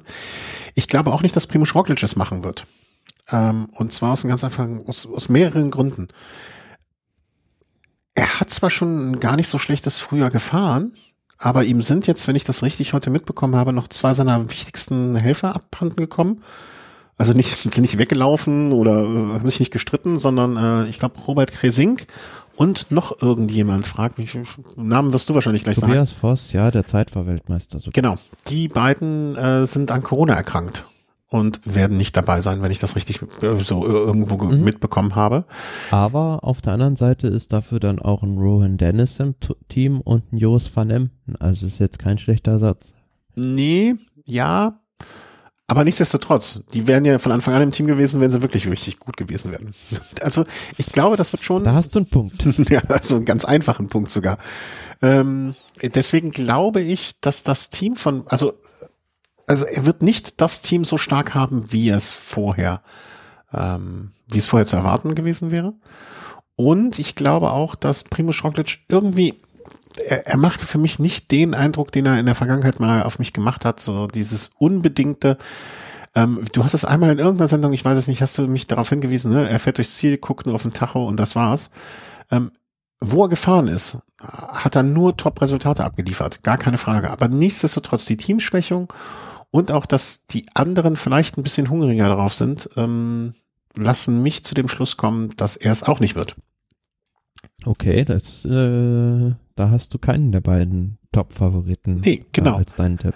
So, ähm, Nummer drei in der Runde, die, den ich vielleicht äh, so Außenseiterchancen einrechne und da denke ich auch wieder an die Scheiß ist ähm, Almeida. Mhm ne, wenn der, wenn der irgendwie Glück hat und mal ein, zwei Tage so mit durchschlüpft und ich weiß nicht richtig, wie gut er wirklich oben so im, im wirklichen im Gebirge dann sein wird. Den halte ich aber zumindestens für so ein, hier so Dark Horse mäßig. Ne, also der kann ich schwer einschätzen. Und dann ist mein ganz klarer Tipp, dass die Doppelspitze von, also es wird ein Ineos-Fahrer siegen. Und ich weiß nicht, ob es Gerard Thomas wird oder Tao Gegenhardt. Aber einer von den beiden wird's machen. Das ist so mein Tipp. Hinten, wer könnte es noch, ne? Sonst hat man vielleicht, wie, wie heißt man, wie heißt das? Das gibt's doch immer so, zu beachtenswert auch oder so. Ich weiß nicht mehr, in welchem äh, auch zu beachten gilt es, ähm, finde ich noch ähm, Hugh Carthy von Education First. Mhm. Aber ich glaube, das Team ist nicht gut genug und ihm fehlt auch noch so ein bisschen, oder ihm, ihm fehlt die Klasse. Ähm, wie alt ist er? 28, wird er auch nicht mehr. Also wird so ein guter Podiumskandidat und auch noch eine geheime Geheimwaffe wird ähm, Thibaut Pinot. Kann ich auch nicht einschätzen, wie gut der drauf ist. Könnte auch jemand werden. Ich drücke immer die Daumen, Rigoberto Uran, der kannst noch, was haben wir hier noch, Vlasov von Bora, auch so ein Top-Ten-Kandidat, aber ich tippe entweder auf Tao Gegenhardt, Ich spreche es immer falsch aus, aber ich sage es jetzt einfach. Oder Gerard Thomas, der auf seine alten Tage noch mal, also ich glaube, diese Doppelspitze könnte, könnte, könnte da was ausrichten. Und Ineos hat ja auch noch, wie, kann man nicht auch nicht aussprechen, den Niederländer. Ähm, Timen Ahrensmann und genau. Pavel Sivakov. Also, wenn man mal die Mannschaft von ja, denen genau. durchguckt, das ist ja, also, ich finde, das ist die stärkste Mannschaft bei diesem Giro. Ja. Äh, auch wenn man Jumbo Visma anguckt, klar, die haben einen Sepp Kuss, die haben einen Kuhn Baumann, der letztes Jahr die Bergwertung gewonnen hat beim Giro und Affini, super starken Zeitfahrer von Emden, Nolan Dennis, Jan Tratnik. Aber wenn du bei Ineos guckst, die haben mit Georg Gegenhardt und Thomas zwei Leute, die den Giro gewinnen können, sogar. Der eine hat ihn schon gewonnen. Gewinnen werden, gewinnen werden. das sagst du. Ja. Und dann haben die Timen Ahrensmann auch jemanden, der im Klassement vorne weit landen kann, einen jungen Hoffnungsträger, Pavel Sivakov, der auch ein guter Klassementfahrer ist, super für die Berge, Ben Swift, Laurens de Plus, super für die Berge und einen Filippo Ganna noch als so Kapitän der da ruht, sage ich mal, auf den Flachetappen. Also für mich die stärkste Mannschaft beim Giro. Ja. Eben. Also und da, und ich glaube auch, dass also sie müssen es, sie, sie müssen es, finde ich, also wenn ich das anbringen darf, sie müssen es nur clever anstellen. Also mhm. äh, sie müssen versuchen mit den Zweien, die sie im Prinzip haben, diese beiden, die da vorne rausstechen, äh, zu pisacken. Ja. Und ich und dafür habe ich das Team Ineos war eigentlich ja nie ein dummes Team. Also, was heißt, also, die haben sich ja immer schon geschickt genug angestellt oder haben sich oft geschickt genug angestellt und haben, waren für mich auch, jedenfalls in meiner Erinnerung, nie ein Team, was irgendwie mit so teaminternen Skandalen, jetzt mal abgesehen von den offensichtlichen großen Skandalen, aber so, ähm, ich möchte das mal soziale Skandale nennen. Ne? Also so Sachen, so, mhm. so Unstimmigkeiten innerhalb des Teams, die sind ja nie irgendwie zumindest, zumindest nicht nach außen gedrungen. Kann ich mich jedenfalls nicht an größere Geschichten erinnern. Nee, selbst als, äh, gut, das Einzige, was es halt gab, war ganz lange her Froome und Wiggins damals. Ja, äh, aber gut. Selbst also, in den Jahren, als Froome und Thomas die Tour äh, sag ich mal, als einigermaßen gleichberechtigte Kapitäne gefahren sind, gab es da nie irgendwie intern mhm. große Reibereien, sondern man hat das immer auf der Straße ganz geschickt gelöst. Was sie nur nicht machen dürfen, sie dürfen nicht fahren wie damals in den Sky-Zeiten, als sie einfach alles von vorne gefahren sind. Das äh, Nee, das wird mit den, das wird mit den Gegnern nicht gehen. Also da, da, dafür sind sie nicht überlegen genug im Vergleich zu früher. Aber ich glaube, sie können, sie, oder mein Tipp wäre, dass sie gut genug sind und clever genug sind mit dieser Klasse in der Breite, vielleicht nicht in der Spitze wie Nevenepoel und Roglic, aber mit dieser breiten Masse zumindestens so die zwei dicken Eisen im Feuer zu haben und dann vielleicht noch mal hier und so einen Stich setzen können mit den anderen, weil wenn da jetzt so ein ähm, Sivakov auf einmal in der fünften, sechsten Etappe irgendwann mal so ausreißt, bei irgendwo mitfährt oder so, die anderen müssen ja auch immer hinterherfahren. Weil ein Sivakov kannst du halt auch nicht mal drei Minuten irgendwo wegschenken oder so etwas. Das, das könnte zu den Problemen werden für Team Jumbo und Team Sudal. Ja. Ja, deswegen tippe ich äh, darauf, dass ein, ein und das hatte ich, habe ich das im Vorgespräch oder am Anfang der Sendung gesagt, ich werde tippen wie noch nie. Ich tippe nicht darauf, dass Georg äh, Gegenhardt oder Gerard Thomas gewinnen, sondern ich tippe einfach auf einen Ineos-Fahrer. Darf ich Ja. So. Guter Tipp, also so, jetzt kommst du. Ja, ich äh, sage, Primus Roglic gewinnt den. Oh, was? was? Du lobst gerade meinen Tipp hier über Klee und dann trägst du den falschen, falschen Helmträger Roglic?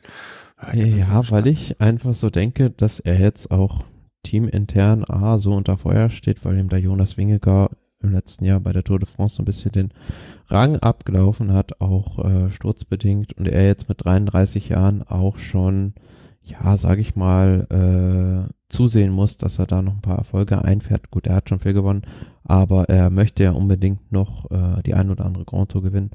Und er hat auch schon bewiesen bei der Katalonien-Rundfahrt, dass er einen Repco Evenepoel schlagen kann. Mhm. Und er ist auch sehr gereift. Taktisch hat er viel gelernt in den letzten Jahren. Das einzige Problem, was ich bei Primus Roglic sehe, ist natürlich dass er auf dem Rad bleiben muss. Ja, das ist für Radfahrer, ähm, Radfahrer essentiell, habe ich gehört. Ja, sehe ich jetzt aber beim Giro nicht so kritisch wie bei einer Tour de France. Und ich denke, das läuft so auf dieses Duell hinaus. Remco Evenepoel gegen Primus Roglic, wo es so sein wird, dass Evenepoel, na, sagen wir mal so mit, mit einer Minute bis zwei Minuten ja, aus den Zeitfahren rausgeht auf Primus Roglic und er dann sukzessive versucht, mit seiner Mannschaft jeden Tag äh, die Mannschaft Sudal Quickstep so zu stressen, dass A, erst irgendwann die Helfer von Evenepoel müde werden und wegbrechen und B, jetzt komme ich zu meinem Punkt, warum ich denke, dass Remco Evenepoel den Giro nicht gewinnen wird. Ich glaube einfach diese letzte Woche mit diesem Etappen, äh, weil die Zollo, also die Etappe vor den 13 und dann diese Königsetappe, da geht's oft über 2000 Meter mhm. hinaus. Und bei der letzten Vuelta hat man gesehen, diese Ankunft in Roya de la Mora, da war es auch weit über 2000 Meter hinaus. Da konnte Remco Evenepoel nicht ganz mit den Besten mitfahren. Und ich vermute, weil er da noch nicht so viel getestet wurde, kann man das noch nicht eindeutig sagen, dass er in großen Höhen, ähnlich wie Valverde damals, äh, Schwierigkeiten bekommt und da am Ende des Giros nicht das rosa Trikot mit nach Hause nimmt. Mhm, mh. Also Thomas, ich notiere mir das gerade hier nur. Äh, Roglic, der Bruchpilot, der bei irgendeiner Abfahrt irgendwo wegrutschen wird und dann äh, Schlüsselbein, Kahnbein, you name it, irgendwas wird da passieren. Also kann ich jetzt schon sagen. ähm, ja, und in, interessant war ja auch, bei der letzten Vuelta gab es das Duell ja auch schon mal zwischen den beiden. Und da war es ja auch so, dass, dass äh, Remco Evenepoel da erst einen Vorsprung rausgefahren hat und mhm. dann ging es ja irgendwann in die zweite Woche, beziehungsweise zum Anfang der dritten Woche, und da hat dann Primus Roglic wieder Zeit aufgeholt und war drauf und dran, das Blatt so zu seinen Gunsten zu wenden, ehe dann dieser Sturz ihn ach, aus der Volta ach, rausgeworfen hat. Ach, ein Sturz hoch? äh, wie nennt man das? Warte, ich muss das kurz notieren. Duplizität der Ereignisse. ja, gut, habe ich mir das auch gemerkt. Ja, also möchten wir gar nicht, ne? Also niemand möchte, dass das durch einen Sturz entschieden wird, niemand möchte, dass mit unfairen Mitteln äh, jemand siegt. Also das soll ja alles nicht passieren. Nur er hat es einfach zu oft bewiesen, dass er es kann. Also im Sinne von äh, sich selber rauskicken. Hm, das Team ist nicht so, also alles, was du sagst, stimmt. Und das von dir beschriebene Szenario wird auch bis Etappe Nummer 13, 14, 15 vielleicht irgendwann dann so passieren. Und dann kommt halt diese blöde Situation, äh, weswegen Roglic stürzt. Ähm, er reißt noch einen seiner Mannschaftskollegen mit, der dann raus muss. Roglic kann noch zwei Tage weiterfahren und das war's dann. Tschüss, danke, schön, dass Sie da waren, Herr Roglic. Und dann wird ein Tau Gegenhardt, ähm, der, der übrigens, äh, ich fand die, die Beschreibung der Situation, dass Jumbo äh, Sudal die ganze Zeit auf den Nerv gehen wird mit, äh, mit, äh, mit Stressen, ähm, da, da kann ja wunderbar, können die sich mit Ineos zusammentun. Ne? Also die müssen ja jetzt nicht. Fall, ja. Also da, da, das ich denke auch, das wird, egal jetzt, lassen wir mal außen vor, ob jetzt ähm, Roglic oder ein Ineos-Fahrer gewinnen wird, ähm, das muss deren gemeinsames Interesse sein, äh, Remco so zu stressen, wenn sie gewinnen wollen. Ich finde halt auch die Personaldecke bei Sudal Quickstep für die Berge recht dünn. Klar, du hast einen Ilan van Wilder, der wirklich ah, mit den Top Ten mitfahren kann in den Bergen. Du hast einen Jan Hirt, der auch super ist, aber dahinter ja, Luis Verwerke, Peter Seri, Josef Czerny, Mattia Cataneo, Davide Ballerini sind für mich jetzt keine Top-Fahrer und nicht auf dem Niveau, wie die Helfer von Primoz Roglic und auch das Team Ineos. Mhm. Ja, im Prinzip könntest du fast davon ausgehen, dass von den Ineos-Fahrern jeder äh, auch Kapitän bei der Mannschaft sein könnte. Ne? Das ist ja das Krasse, finde ich. Ja. ja, also ich habe es notiert. Ähm, Freue mich dann, wenn ich in drei Wochen hier lese, ah, ist klar, Ineos. Wer sind denn die Fahrer, denen du die Daumen drückst? Das sollten wir auch mal ähm, so ein bisschen festhalten und danach gehen wir vielleicht drüber, wer überhaupt so startet, die wir noch nicht erwähnt haben. Ähm, mm, ja, die Daumen drücken äh, tue ich nach dem, sag ich mal, verpatzten Frühjahr, das nicht so gelaufen ist, wie ich gedacht haben, dem Team Bora. Mhm.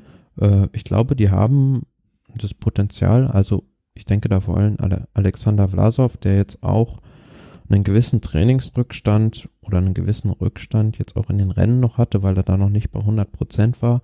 Aber wenn man sich mal so seine Resultate anguckt, der war halt im letzten Jahr trotz dieses Sturzes, war der am Ende bei der Tour de France Fünfter in der Gesamtwertung. Mhm. Und der hat das Potenzial fürs Podium und auf jeden Fall. Und ansonsten haben die auch eine, finde ich, sehr gute Mannschaft. Die haben jetzt mit Lennart Kemner gehen sie dieses Experiment jetzt mal ein, dass der mal eine Rundfahrt auf Gesamtwertung fährt. Also mhm. ich fand das schon sehr vielversprechend in der Vorbereitung. Äh, dieser Sieg bei der Bergankunft, Tour of the Alps. wenn es gut läuft, ist da auch ein Top Ten Platz drin. Und das sind so die, denen ich die Daumen drücke. Mhm. Also ich bin ähm, schon aus alter Tradition drücke ich natürlich äh, Rigoberto Uran irgendwie die Daumen. Also was auch nicht, diese Kolumbianer und dann noch im Team Education First, äh, das, da, da, ich, ich glaube, eine Top Ten Platzierung könnte für ihn drin sein oder ist nicht so komplett ähm, an den Haaren herbeigezogen, an den wenigen im Haupthaar. Ähm, deswegen kann ich mir das gut vorstellen, ihn so ein bisschen mh, ja, die Daumen zu drücken. Ähm, Mark Cavendish drücke ich die Daumen, dass der eine Etappe abschießen kann. Einfach auch, ne, alter Mann drückt alten Mann die Daumen. Und wen hatte ich noch? Natürlich äh, Carlos Verona. Ähm, der ist mit mir zusammengefahren im letzten Jahr beim Grand Duro. Grand Duro findet dieses Wochenende statt. Der, er hat, ich habe ihm viele Tipps gegeben. Ich hoffe, er kann es jetzt mal umsetzen. Vom Profi gelernt. Ja, genau. Äh, äh, ja. Ähm, das sind so die Fahrer. Ich habe ich hab jetzt nicht so, so den super krassen Daumendrücker diesmal mit dabei. Vielleicht auch, weil die, für die ich Sympathien habe, soweit, ja klar, Gerard Thomas immer, wir haben die Brille geteilt, wir haben äh, Leid geteilt. Ähm, auch so ein bisschen, also ich, ich würde mich freuen, wenn er es nochmal macht. Ich, ich gönne ihm wirklich, ich, ich würde mich sehr für ihn freuen. Ähm, ich, ich möchte, äh, mein Lieblingsszenario für Gerard Thomas wäre wirklich, wirklich einfach so, dass er in einem also sein, sein früher war ja jetzt auch nicht, sag ich mal, das allerbeste, ne? Katalonien hat er irgendwie so mittelprächtig umgesetzt, Tour of the Alps nicht so wirklich gut. Ähm, es deutet nicht viel darauf hin, außer dass er einfach ein ganz, ganz, ganz äh, gewiefter Fahrer ist.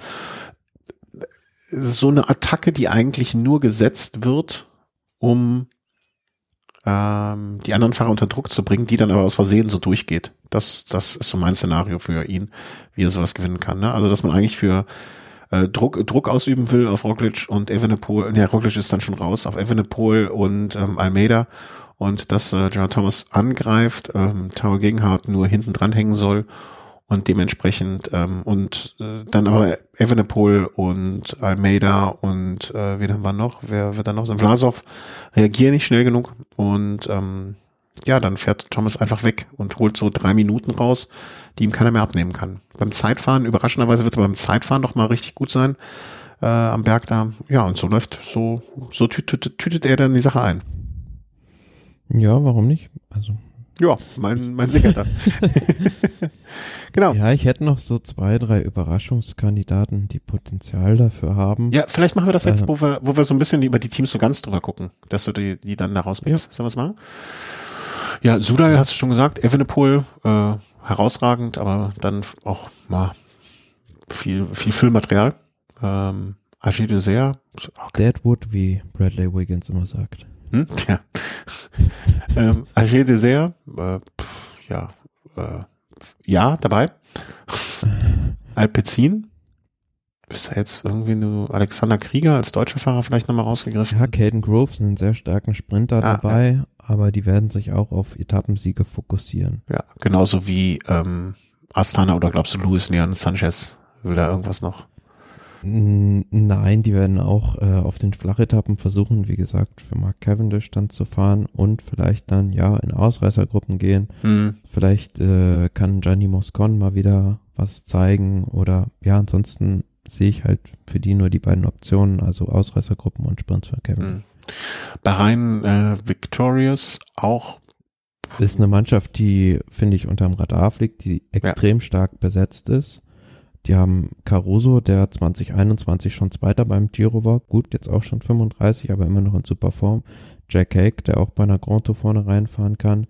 Einen Gino Meda, der bei einer Vuelta ähm, auch schon Fünfter war, 2021. Auch noch relativ jung mit 26.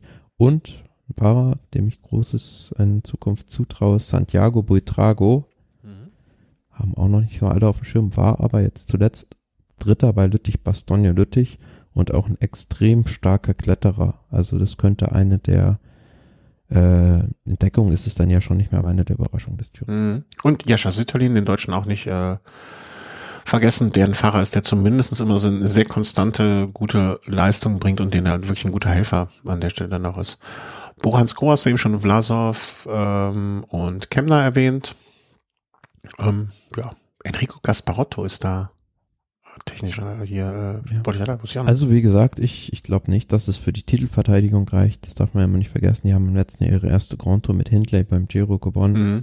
Aber Podium sollte für Vlasov auf jeden Fall eine Option sein. Und Kemner gewinnt eine Etappe. Da bin ich auch. Ich weiß noch nicht welche, aber er wird sich schon eine aussuchen. Bora muss ein bisschen liefern. Also ich glaube, die möchten die, die, die was Ja, die stehen extrem unter Druck jetzt. Ja, und da wäre jetzt, ähm, es gibt ja genug Sprintetappen, sich da eine auszugucken und zu sagen, äh, nicht Sprint, ähm, Bergetappen, ne, sich da eine auszugucken, wäre vielleicht nicht schlecht. Äh, Kofidis, ja, Jetzt keinen herausragenden Nee. Fahrer. Also am ehesten noch Simone Consoni für die Sprints. hm, ja, sag ich ja. Äh, Education First, äh, nee, Edu Education Easy Post jetzt, ne, wie ich gesagt habe, ähm, Rigoberto Uran, Hugh Carthy, äh, sonst sind da auch viele Leute, wo ich ehrlich gesagt sagen muss, okay, Namen schon mal gehört und Naja, ich sag's mal so. Also Stand jetzt, am Mittwochabend haben sie ja Aufgebot ja noch nicht endgültig bekannt gegeben. Also das ist ja erstmal jetzt nur eine Longlist, die die haben. Und okay. ähm, einen Fahrer, wenn er dabei ist, dem ich viel zutraue, großes Potenzial, Ben Heady Mhm. aus Irland, wo ich kurz nicht war, äh, Zweiter beim Fall vom Brabant, Zweiter beim Amstel Gold Race, Vierter bei Lüttich, Bastogne Lüttich. Gut, ist jetzt auch seine erste Grand Tour, die er fährt, ist aber sehr jung mit 22, 22, 1,75, 65 Kilo. Also vielleicht ist auch das einer, der äh, in Richtung Klassement was ausrichten kann und gerade bei EF, also die sind in letzter Zeit echt, also diese Saison haben die nochmal einen richtigen Schub nach vorne Mhm. gemacht, die Mainzer Mannschaft. Ähm, und vor allen Dingen hat es ja auch äh, John Jonathan Wouters immer, der, der holt ja, zaubert ja immer so Leute aus dem Hut raus, ne? Also das wäre ja nicht der erste, äh, den er irgendwo hervorholt. Ja, aber würde mich wundern, wie, äh, nicht wundern, äh, würde mich freuen. Äh, ist ja wie gesagt ein Team, dem ich durchaus Sympathien entgegenbringe. Eolo Kometa, ähm, frage ich mich, kennst du von früher noch diese, diese Spielautomaten, Komet-Spielautomaten, ob die da als Mhm. Sponsor mit dabei sind? Ich weiß es nicht. Ja, es ist das Team von Ivan Basso und äh, Alberto Contador. Die auch auf den Ähm, Aurum-Rädern unterwegs sind, ne? Genau. Äh, und als, wen ich da rausgreifen möchte, als stärksten Fahrer Lorenzo Fortunato, der jetzt äh, die Asturien-Rundfahrt erst gewonnen hat. Und da stellt sich so die Frage, versucht er im Klassement in die Top 10 zu kommen oder versuchen die vielleicht mit dem Etappen zu gewinnen und das Bergtrikot?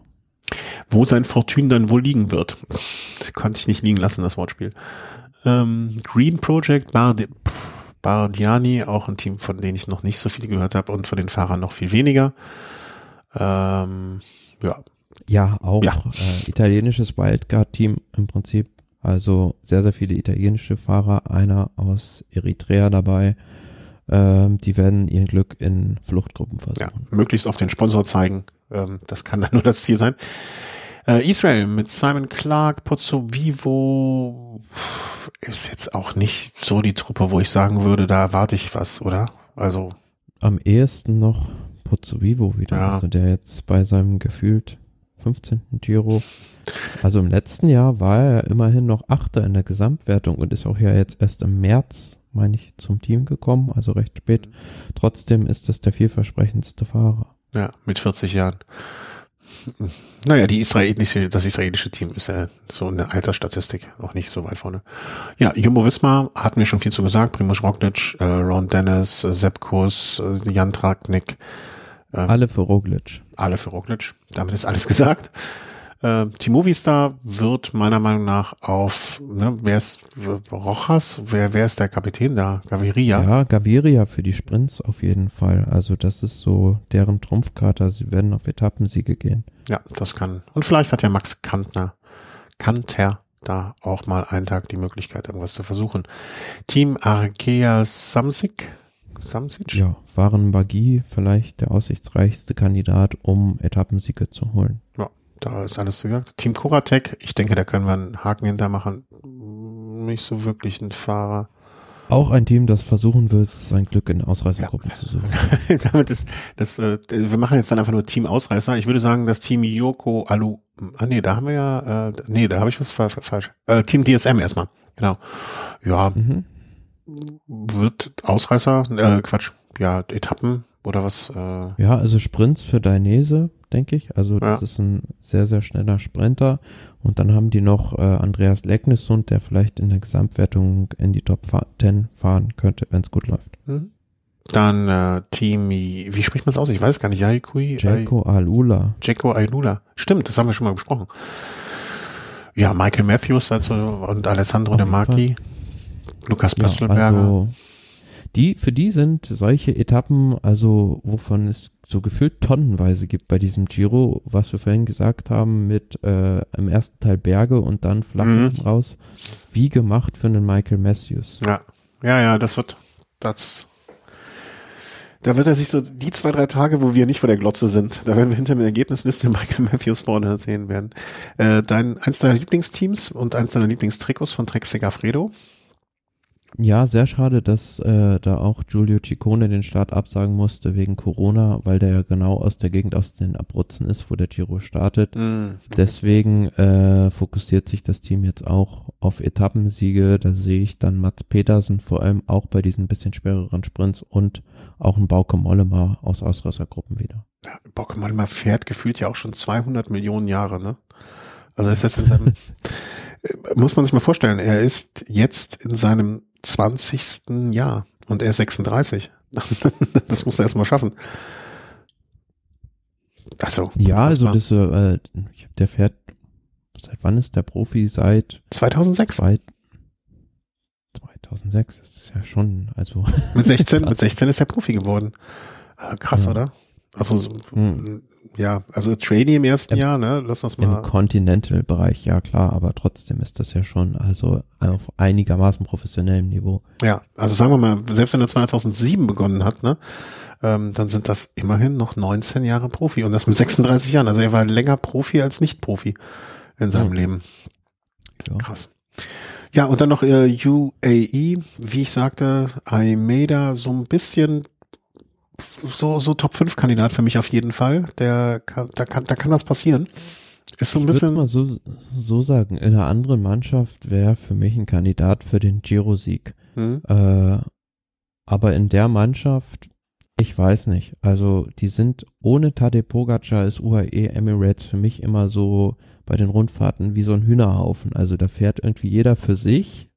Beziehungsweise ich kann da keine klare Strategie erkennen. Bei der letzten Vuelta war es, meine ich, auch da fährt dann ein Almeida weg und äh, die anderen fahren ihm dann wieder irgendwie hinterher. Also ohne irgendwie klaren Plan mhm. hast du auf ein oder zwei Etappen und so ist es ja gefühlt auch bei einer Katalonien-Rundfahrt jetzt gewesen, wo dann Marc Soler auf dieser Schlussetappe in Barcelona hinter Evenepoel und Roglic hinterherfährt, aber hinten im Feld fährt dann die eigene Mannschaft hinter ihm her. Also mhm.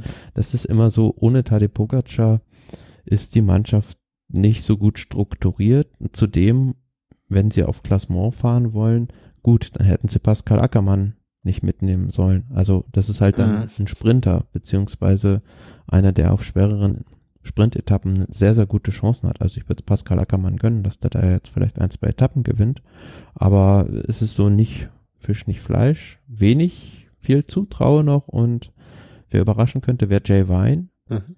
der ja bei der Vuelta im letzten Jahr, meine ich, schon zwei Etappen gewonnen hat und äh, die Tour Down Under auch gewonnen hat. Seit der UAE Tour zwar kein Rennen bestritten hat, aber ich traue dem viel zu. Also vielleicht ist das einer, der in die Top 5 fährt. Mhm. Ja, und ich denke mir auch immer bei solchen Situationen, wie du es mit dem Hühnerhaufen beschrieben hast, ne? Das sind ja auch so Sachen, äh, ne, da, da, das kann man vielleicht in den Griff bekommen. Weißt du? Ne, da, da, vielleicht muss sich so eine Gruppe dann mal zusammenraufen und ähm, ähm, ja, ja, bedarf es vielleicht auch mal des sportlichen Leiters, der dann mal ähm, so ein bisschen ein anderer sportlicher Leiter oder mal ein bisschen mehr Ansagen macht und und und und. Das Problem liegt schon darin, dass es für mich keine homogene Gruppe ist. Also klar, du hast da von allem irgendwie was dabei, aber du mhm. hast da jetzt keine so, sag ich mal, wie beim Team Ineos so ein äh, Trettier wie ein Filippo Ganna dabei, sondern du hast da ein paar richtig gute Bergfahrer, ein, zwei Leute, die im flachen passabel sind und dann zwei absolute Leute, die im Klassement was ausrichten wollen und einen Sprinter. Also für mich äh, passt das nicht so richtig zusammen, die Team zusammen. Mhm. Ja, also es spricht nicht dafür, dass dieser Hühnerhaufen, also dass es kein Hühnerhaufen wird. Sagen wir es mal einfach so. Mit Sicherheit wird's äh, nicht schlecht für unsere Unterhaltung sein. ja, siehst du, so kann man ja auch was Positives sehen. Ähm, Aber wir haben noch, äh, du hast noch drei Teams ausgelassen. Was? Nämlich das Team Groupama FDG. Wieso? Äh, bin ich eine Zeit übersprungen komplett oder was? Ja. Ähm, was? Wie? Wo? Aber wieso ja, werden die mir nicht angezeigt? Ach. Doch, hat mir doch gesagt, oder? Thibaut Pinot? Nee? Hm, hm. Na okay, machen wir die, die ich vergessen habe. Ähm, ja, also Groupama FDG, Thibaut Pinot, sein letzter Giro d'Italia hört ja am Ende des Jahres auf. Hm, Traue ich noch mal einiges zu. Mhm. Also ich bin mir nicht sicher, ob er auf Gesamtwertung fahren möchte. Ich glaube, er, er sucht sich Etappen raus und könnte sowas, könnte einige Bergetappen vielleicht dann gewinnen. Und aber auch, die haben natürlich noch einen Fahrer wie Stefan Küng dabei, mhm den ich jetzt mal für dieses Auftaktzeitfahren und auch für das zweite Zeitfahren als ganz heißen Kandidaten sehen würde, um ein Wörtchen im Kampf um den Etappensieg mitzureden. Mhm. Dann noch die Mannschaft Ineos, haben wir schon im Prinzip besprochen. Zwei Kandidaten für den Gesamtsieg und noch die Mannschaft Intermarché Circus Vanti. Ah, da bin ich wahrscheinlich da um eine Zeile verrutscht. Jetzt weiß ich auch, wie es passiert ist. Ja. Äh, ja, also da ragt für mich jetzt kein Fahrer irgendwie heraus. Ich denke, die werden auch ihr Glück in Fluchtgruppen versuchen. Ja. Also ich denke mal, jetzt solltet ihr gut informiert sein, was beim Giro los ist. Hm, meiner Meinung darüber, wer gewinnt, hat das alles jetzt aber nichts geändert. Ähm, ja, wie immer, viel Spaß. Ähm, wir gucken, dass wir das hier in der gewohnten Art und Weise irgendwie begleiten. Ähm, also ich, je näher es jetzt rückt, je genauer ich das Profil kenne, umso mehr ich über die Fahrer oder welche Fahrerinnen, äh, Fahrer auch nicht dabei sind und ähm, gehe ich davon aus, dass das ein Giro, also ich, ich, ich glaube nicht, es läuft im Moment alles auf das Duell Roglic gegen Evenepoel hinaus. Ich glaube trotzdem, dass wir am, in der letzten Woche einen ganz anderen Giro sehen, als wir jetzt, als, als er jetzt von den allermeisten ähm, erwartet wird. Das äh, behaupte ich jetzt einfach mal so. Und ähm, ja, das äh, wird ein großes Fest. Ich äh, hoffe, ihr seid jetzt informiert. Wir haben euch in diese anderthalb Stunden auf den neuesten Stand gebracht oder auf den Stand gebracht, den ihr benötigt, um den Giro einigermaßen erfolgreich verfolgen zu können. Mal wieder macht meine Maus irgendwie Ärger und ich kann nicht dahin, wo ich will. Mhm. mhm. Ja, ich weiß auch nicht warum. Ich wollte einfach nur eine kleine Kapitelmarke, ein kleines Kapitelmärkchen setzen damit wir euch jetzt zumindestens äh, ihr auch noch wir, wir schulden euch ja auch noch ein bisschen was, und zwar, das sind die Informationen zu den gemachten Rennen oder wie, wie, wie, wie die Leute sich vorbereitet haben auf den Giro. Das soll, wollen wir jetzt noch schnell nachholen. Ähm, und da fangen wir jetzt mal an mit Eschborn.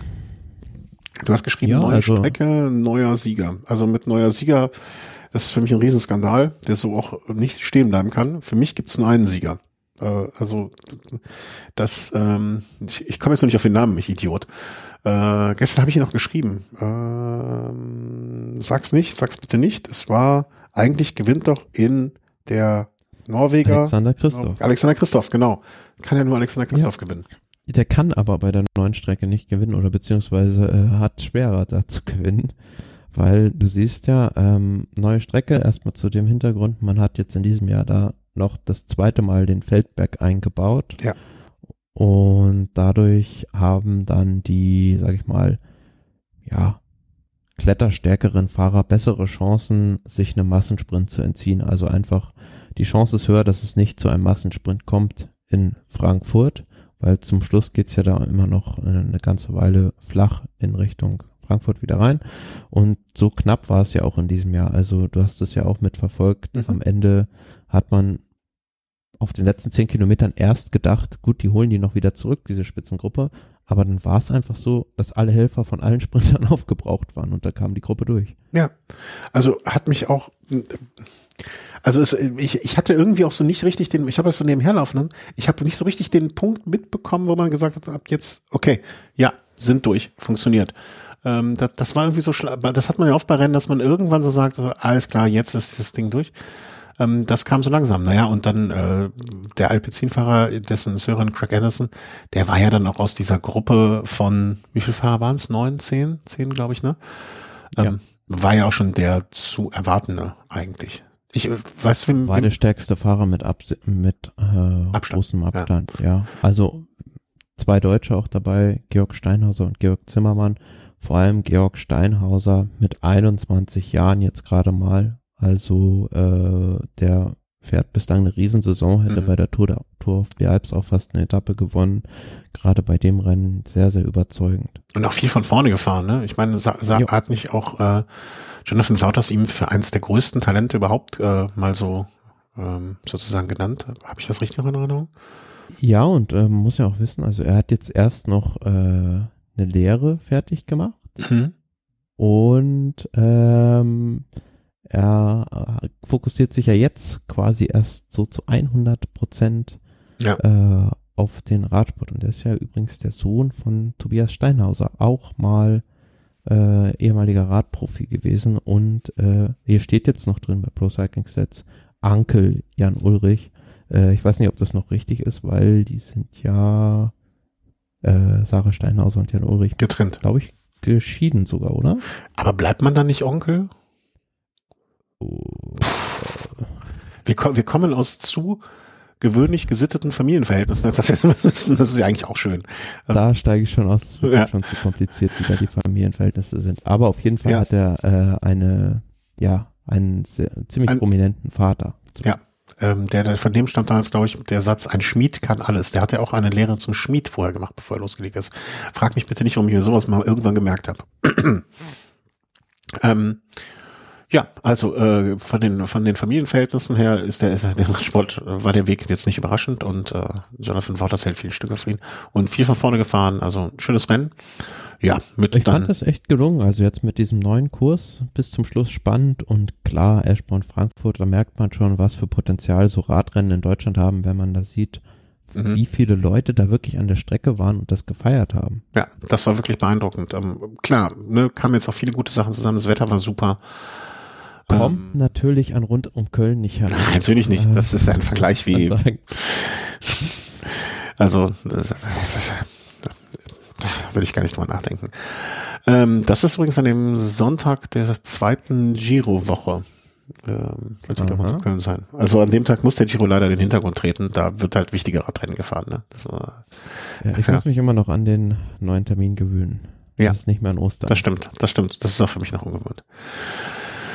Tour de Romandie wäre dann auch noch kurz mitzuteilen, was wir da so zu sehen bekommen haben.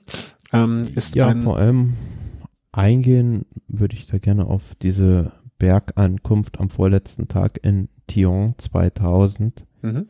weil das sehr erkenntnisreich war, fand ich. Also generell sehr schöne Rundfahrt immer Tour de Romandie, sehr bergig auch. Und diese Bergankunft war da auch auf, ja, äh, zu über 2000 Metern Höhe, 20 Kilometer Berg zum Schluss. Und da war es dann so, dass Juan Ayuso, nachdem er das Zeitfahren gewonnen hatte, das Führungstrikot hatte, dann aber auf der Etappe an Adam Yates abgegeben hat. Und die Etappe war sehr, sehr offen. Yates dann kurz vor Ziel oder ein paar Kilometer vom Ziel sich abgesetzt. Aber dann kam halt mit Blick auf Giro d'Italia auch schon Thibaut Pinot noch von hinten, holt sich den zweiten Platz, stellt unter Beweis, dass er da sehr gut in, äh, in sehr guter Form für den Giro ist. Und was ich sehr erfreulich fand, achter Platz, Egan Bernal. Mhm, ja.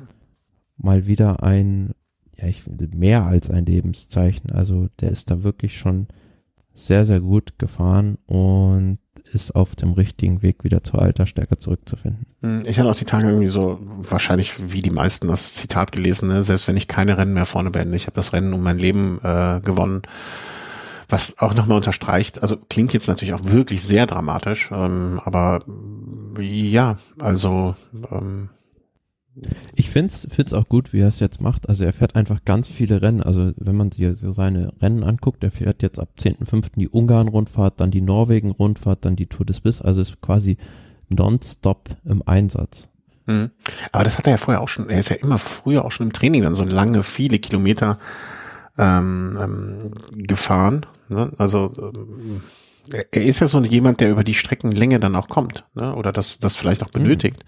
Mhm. Und wenn er das jetzt im Rennen macht, ist vielleicht auch psychologisch ganz interessant, dass er das vielleicht auch macht, um nach dieser langen Zeit ohne Peloton fahren wieder reinzukommen. Ne? Also und äh, vielleicht braucht er das genau das so.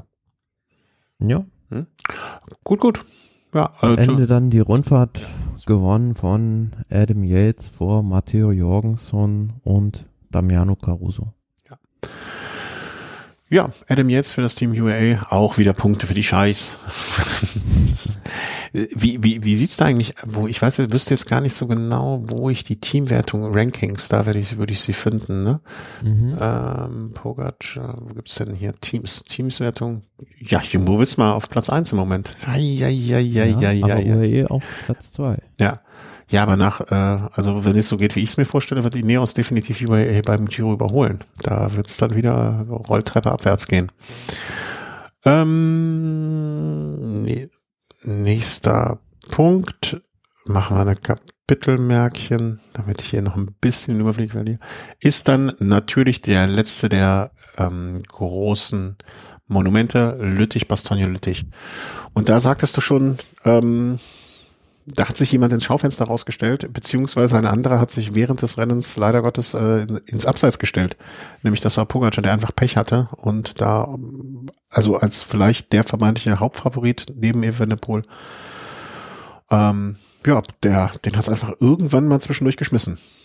Ja, ist in der Abfahrt gestürzt, hat sich dann das Kranbein gebrochen und konnte dann nicht weiterfahren. Also ich hätte an dem Tag gerne das Duell zwischen Evenepoel und Pogacar gesehen. Also äh, ich glaube, das wäre ex equo. Also die wären gleich stark gewesen. Mhm. Äh, da hätte sich einer nicht vom anderen absetzen können und dann hätte die Tagesform oder beziehungsweise das Taktik Zielfoto. Das Zielfoto vielleicht sogar am Ende entschieden. So war es dann halt so relativ klar, was Remco Evenepoel vorhat. Wieder ähnlich wie im letzten Jahr ziemlich früh angreifen und dann eine Solofahrt hinlegen.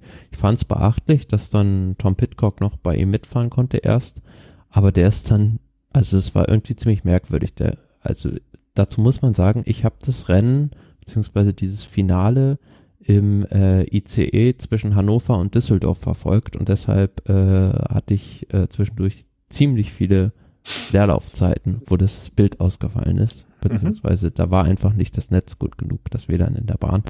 Und deshalb äh, habe ich es vielleicht nicht so äh, richtig mitbekommen. Aber Pitcock war ja erst bei Evenepoel noch dran, als der weggefahren ist, beziehungsweise mhm. ist in dieser Abfahrt wieder rangefahren.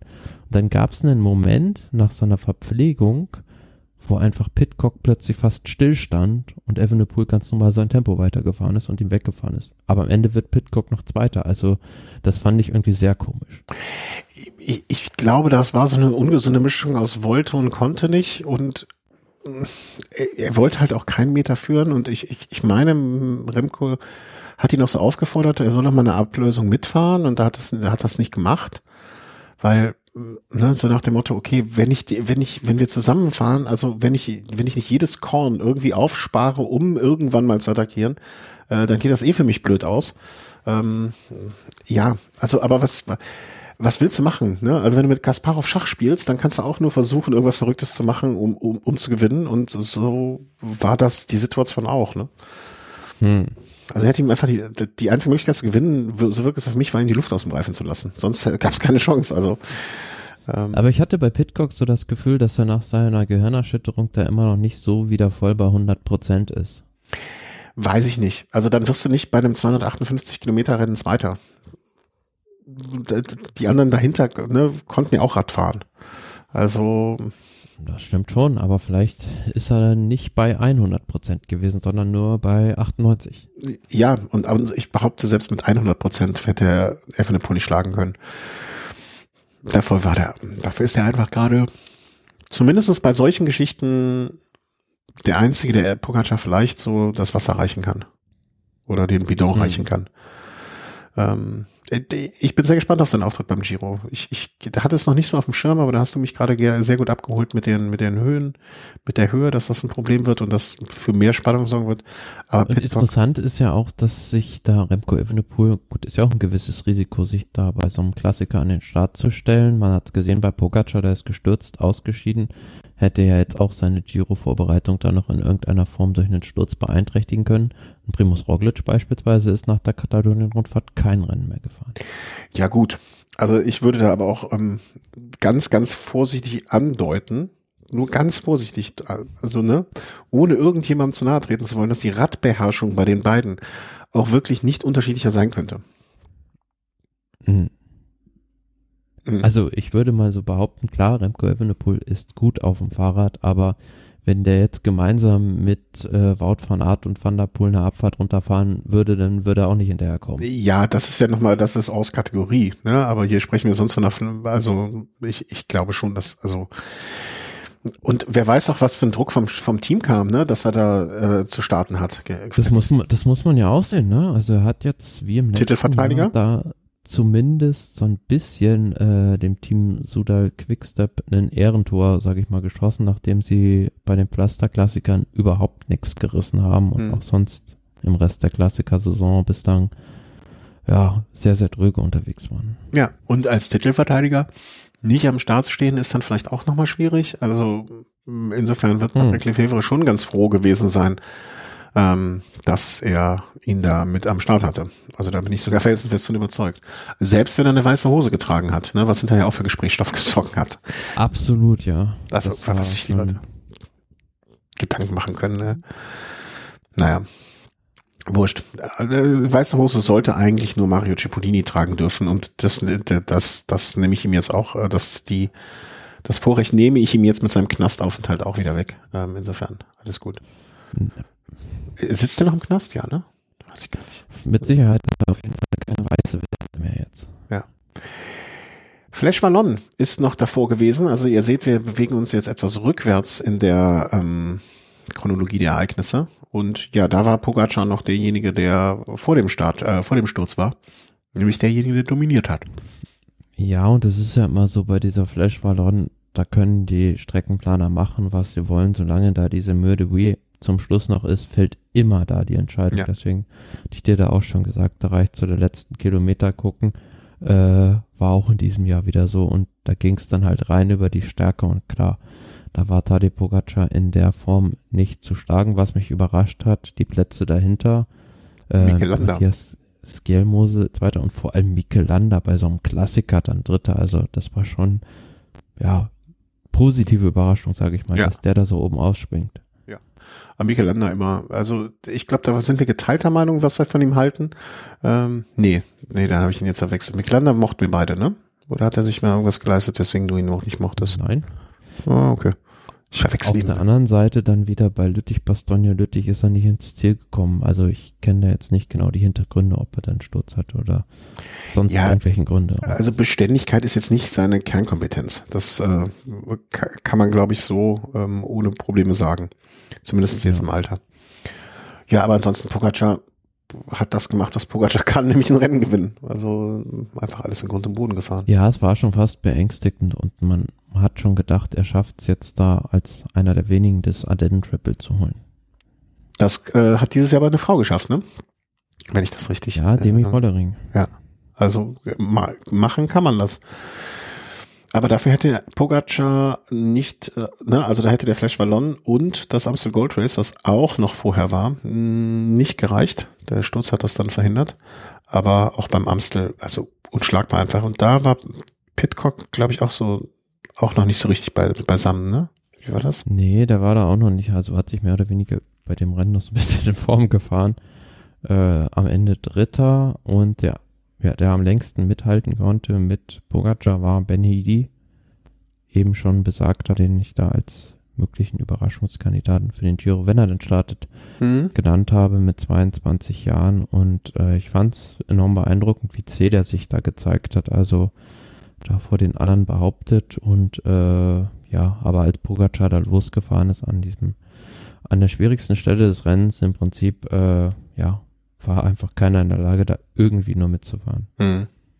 Man muss ja. ja auch fairerweise dazu sagen, bei diesen Ardennen-Klassikern jetzt äh, stand ein Mathieu van der Poel nicht am Start und stand auch ein Wout van Aert nicht am Start. Mm, ja. Aber insgesamt war es doch, wenn man jetzt mal nur ein kurzes Fazit vielleicht von diesen ganzen Frühjahrsklassikern oder dem insgesamt, es war ein recht unterhaltsames Frühjahr. Also da habe ich schon mmh, deutlich schlechter gesehen. Mit Sicherheit, aber ich fand die Pflasterklassiker äh, viel, viel spannender als mmh. die Ardennen, weil die Ardennen waren halt sehr dominiert von jetzt zuletzt Evenepoel, davor Pogacar. Und bei den Pflasterklassikern Ronde und vor allem Roubaix äh, war es doch dieses Duell zwischen äh, einmal Pogacar, der noch dabei war, da war es ein Dreikampf bei der Flandern-Rundfahrt Van der Poel und mhm. Van Aert und dann bei Paris-Roubaix dieser dieses packende Rennen zum einen und zum anderen dieser Zweikampf von Art gegen Van der Poel. Ja, also äh, das würde ich auch so sehen, dass der erste Teil der Klassiker-Saison so irgendwie die epischeren Rennen bot. Ähm, dafür war der zweite Teil vielleicht auch einfach zu schnell entschieden, zu früh zu entschieden, zu, zu durchsichtig, zu wenige Eisen im Feuer, die es hätten machen können. Ähm, aber insgesamt würde ich das jetzt als eine durchaus sehr, sehr positive ähm, Frühjahrssaison von Strade Bianchi ähm, ja, über die von dir schon erwähnten Rennen ähm, hin sehen. Also hat, hat schon Spaß gemacht. Und ähm, ja, den Spaß sollten wir, glaube ich, äh, dann auch schlichtweg und ergreifend mitnehmen in den Giro und einfach das Level halten, beziehungsweise vielleicht noch ein klein bisschen auf 11 drehen. Das wäre doch schön. Ja, also wie gesagt, jetzt sind ja erstmal im Prinzip der Giro stellt alles in den Schatten. Klar gibt so kleinere Rennen, die nebenbei sind und natürlich rund um Köln. Ja, Giro d'Italia. Sehr schön. Äh, nicht zu vergessen, aber ähm, ja, als Radsportfan hat's man, hat man da in der Programmauswahl ist relativ einfach die nächsten Tage und Wochen, möchte ich sagen. Und dann werdet ihr uns nachsehen, dass wir auch die ganzen, den anderen, anderen Bums, sage ich mal vorsichtig, äh, ein bisschen vernachlässigen und da nicht so sehr drauf achten werden, was dann noch möglicherweise kommt im Vergleich jetzt zu ähm, außer rund um Köln natürlich, ne, da werden wir eine Sondersendung machen mit Livestream äh, von vor Ort aus dem Rheinauhafen. Ähm, ich weiß noch, hast du das, äh, dieses Motorrad mit Beiwagen, das du die ganze Zeit mitfahren, hast du das schon gemietet oder soll ich das noch machen? das wäre mal was, ja. Ah, ich, ich weiß nicht, ob ich das will. Ähm, ich, ich, ich habe sogar noch mal kurz überlegt, ob ich doch noch mal starten soll, aber ich habe es irgendwie. Nee, ist unvernünftig. Ich gucke lieber Giro, da habe ich mehr von. Da habe ich mehr Spaß, mhm. glaube ich, als äh, beim, beim Portugal zu starten. Super. Ich hoffe, ähm, uns, ihr, liebe Zuhörerinnen und Zuhörer, hattet viel Spaß bei der Sendung. Ähm, seid, fühlt euch gut abgeholt bezüglich dem Rest der Klassiker und vor allen Dingen in Bezug auf die Vorausschau des Giros. Ich danke dir, Thomas, für dein umfangreiches Fachwissen, wie immer. Ähm, Greta, wenn du bis zu dieser Stelle zugehört hast, herzlichen Glückwunsch, dann weißt du jetzt doch noch, noch, noch, noch viel mehr. Und ähm, ja, wünsche euch allen ganz viel Spaß beim Giro. Ähm, wir werden ihn auch haben, wir werden ihn begleiten und ähm, ja, gehabt euch wohl und habt eine gute Zeit. Tschüss. Tschüss.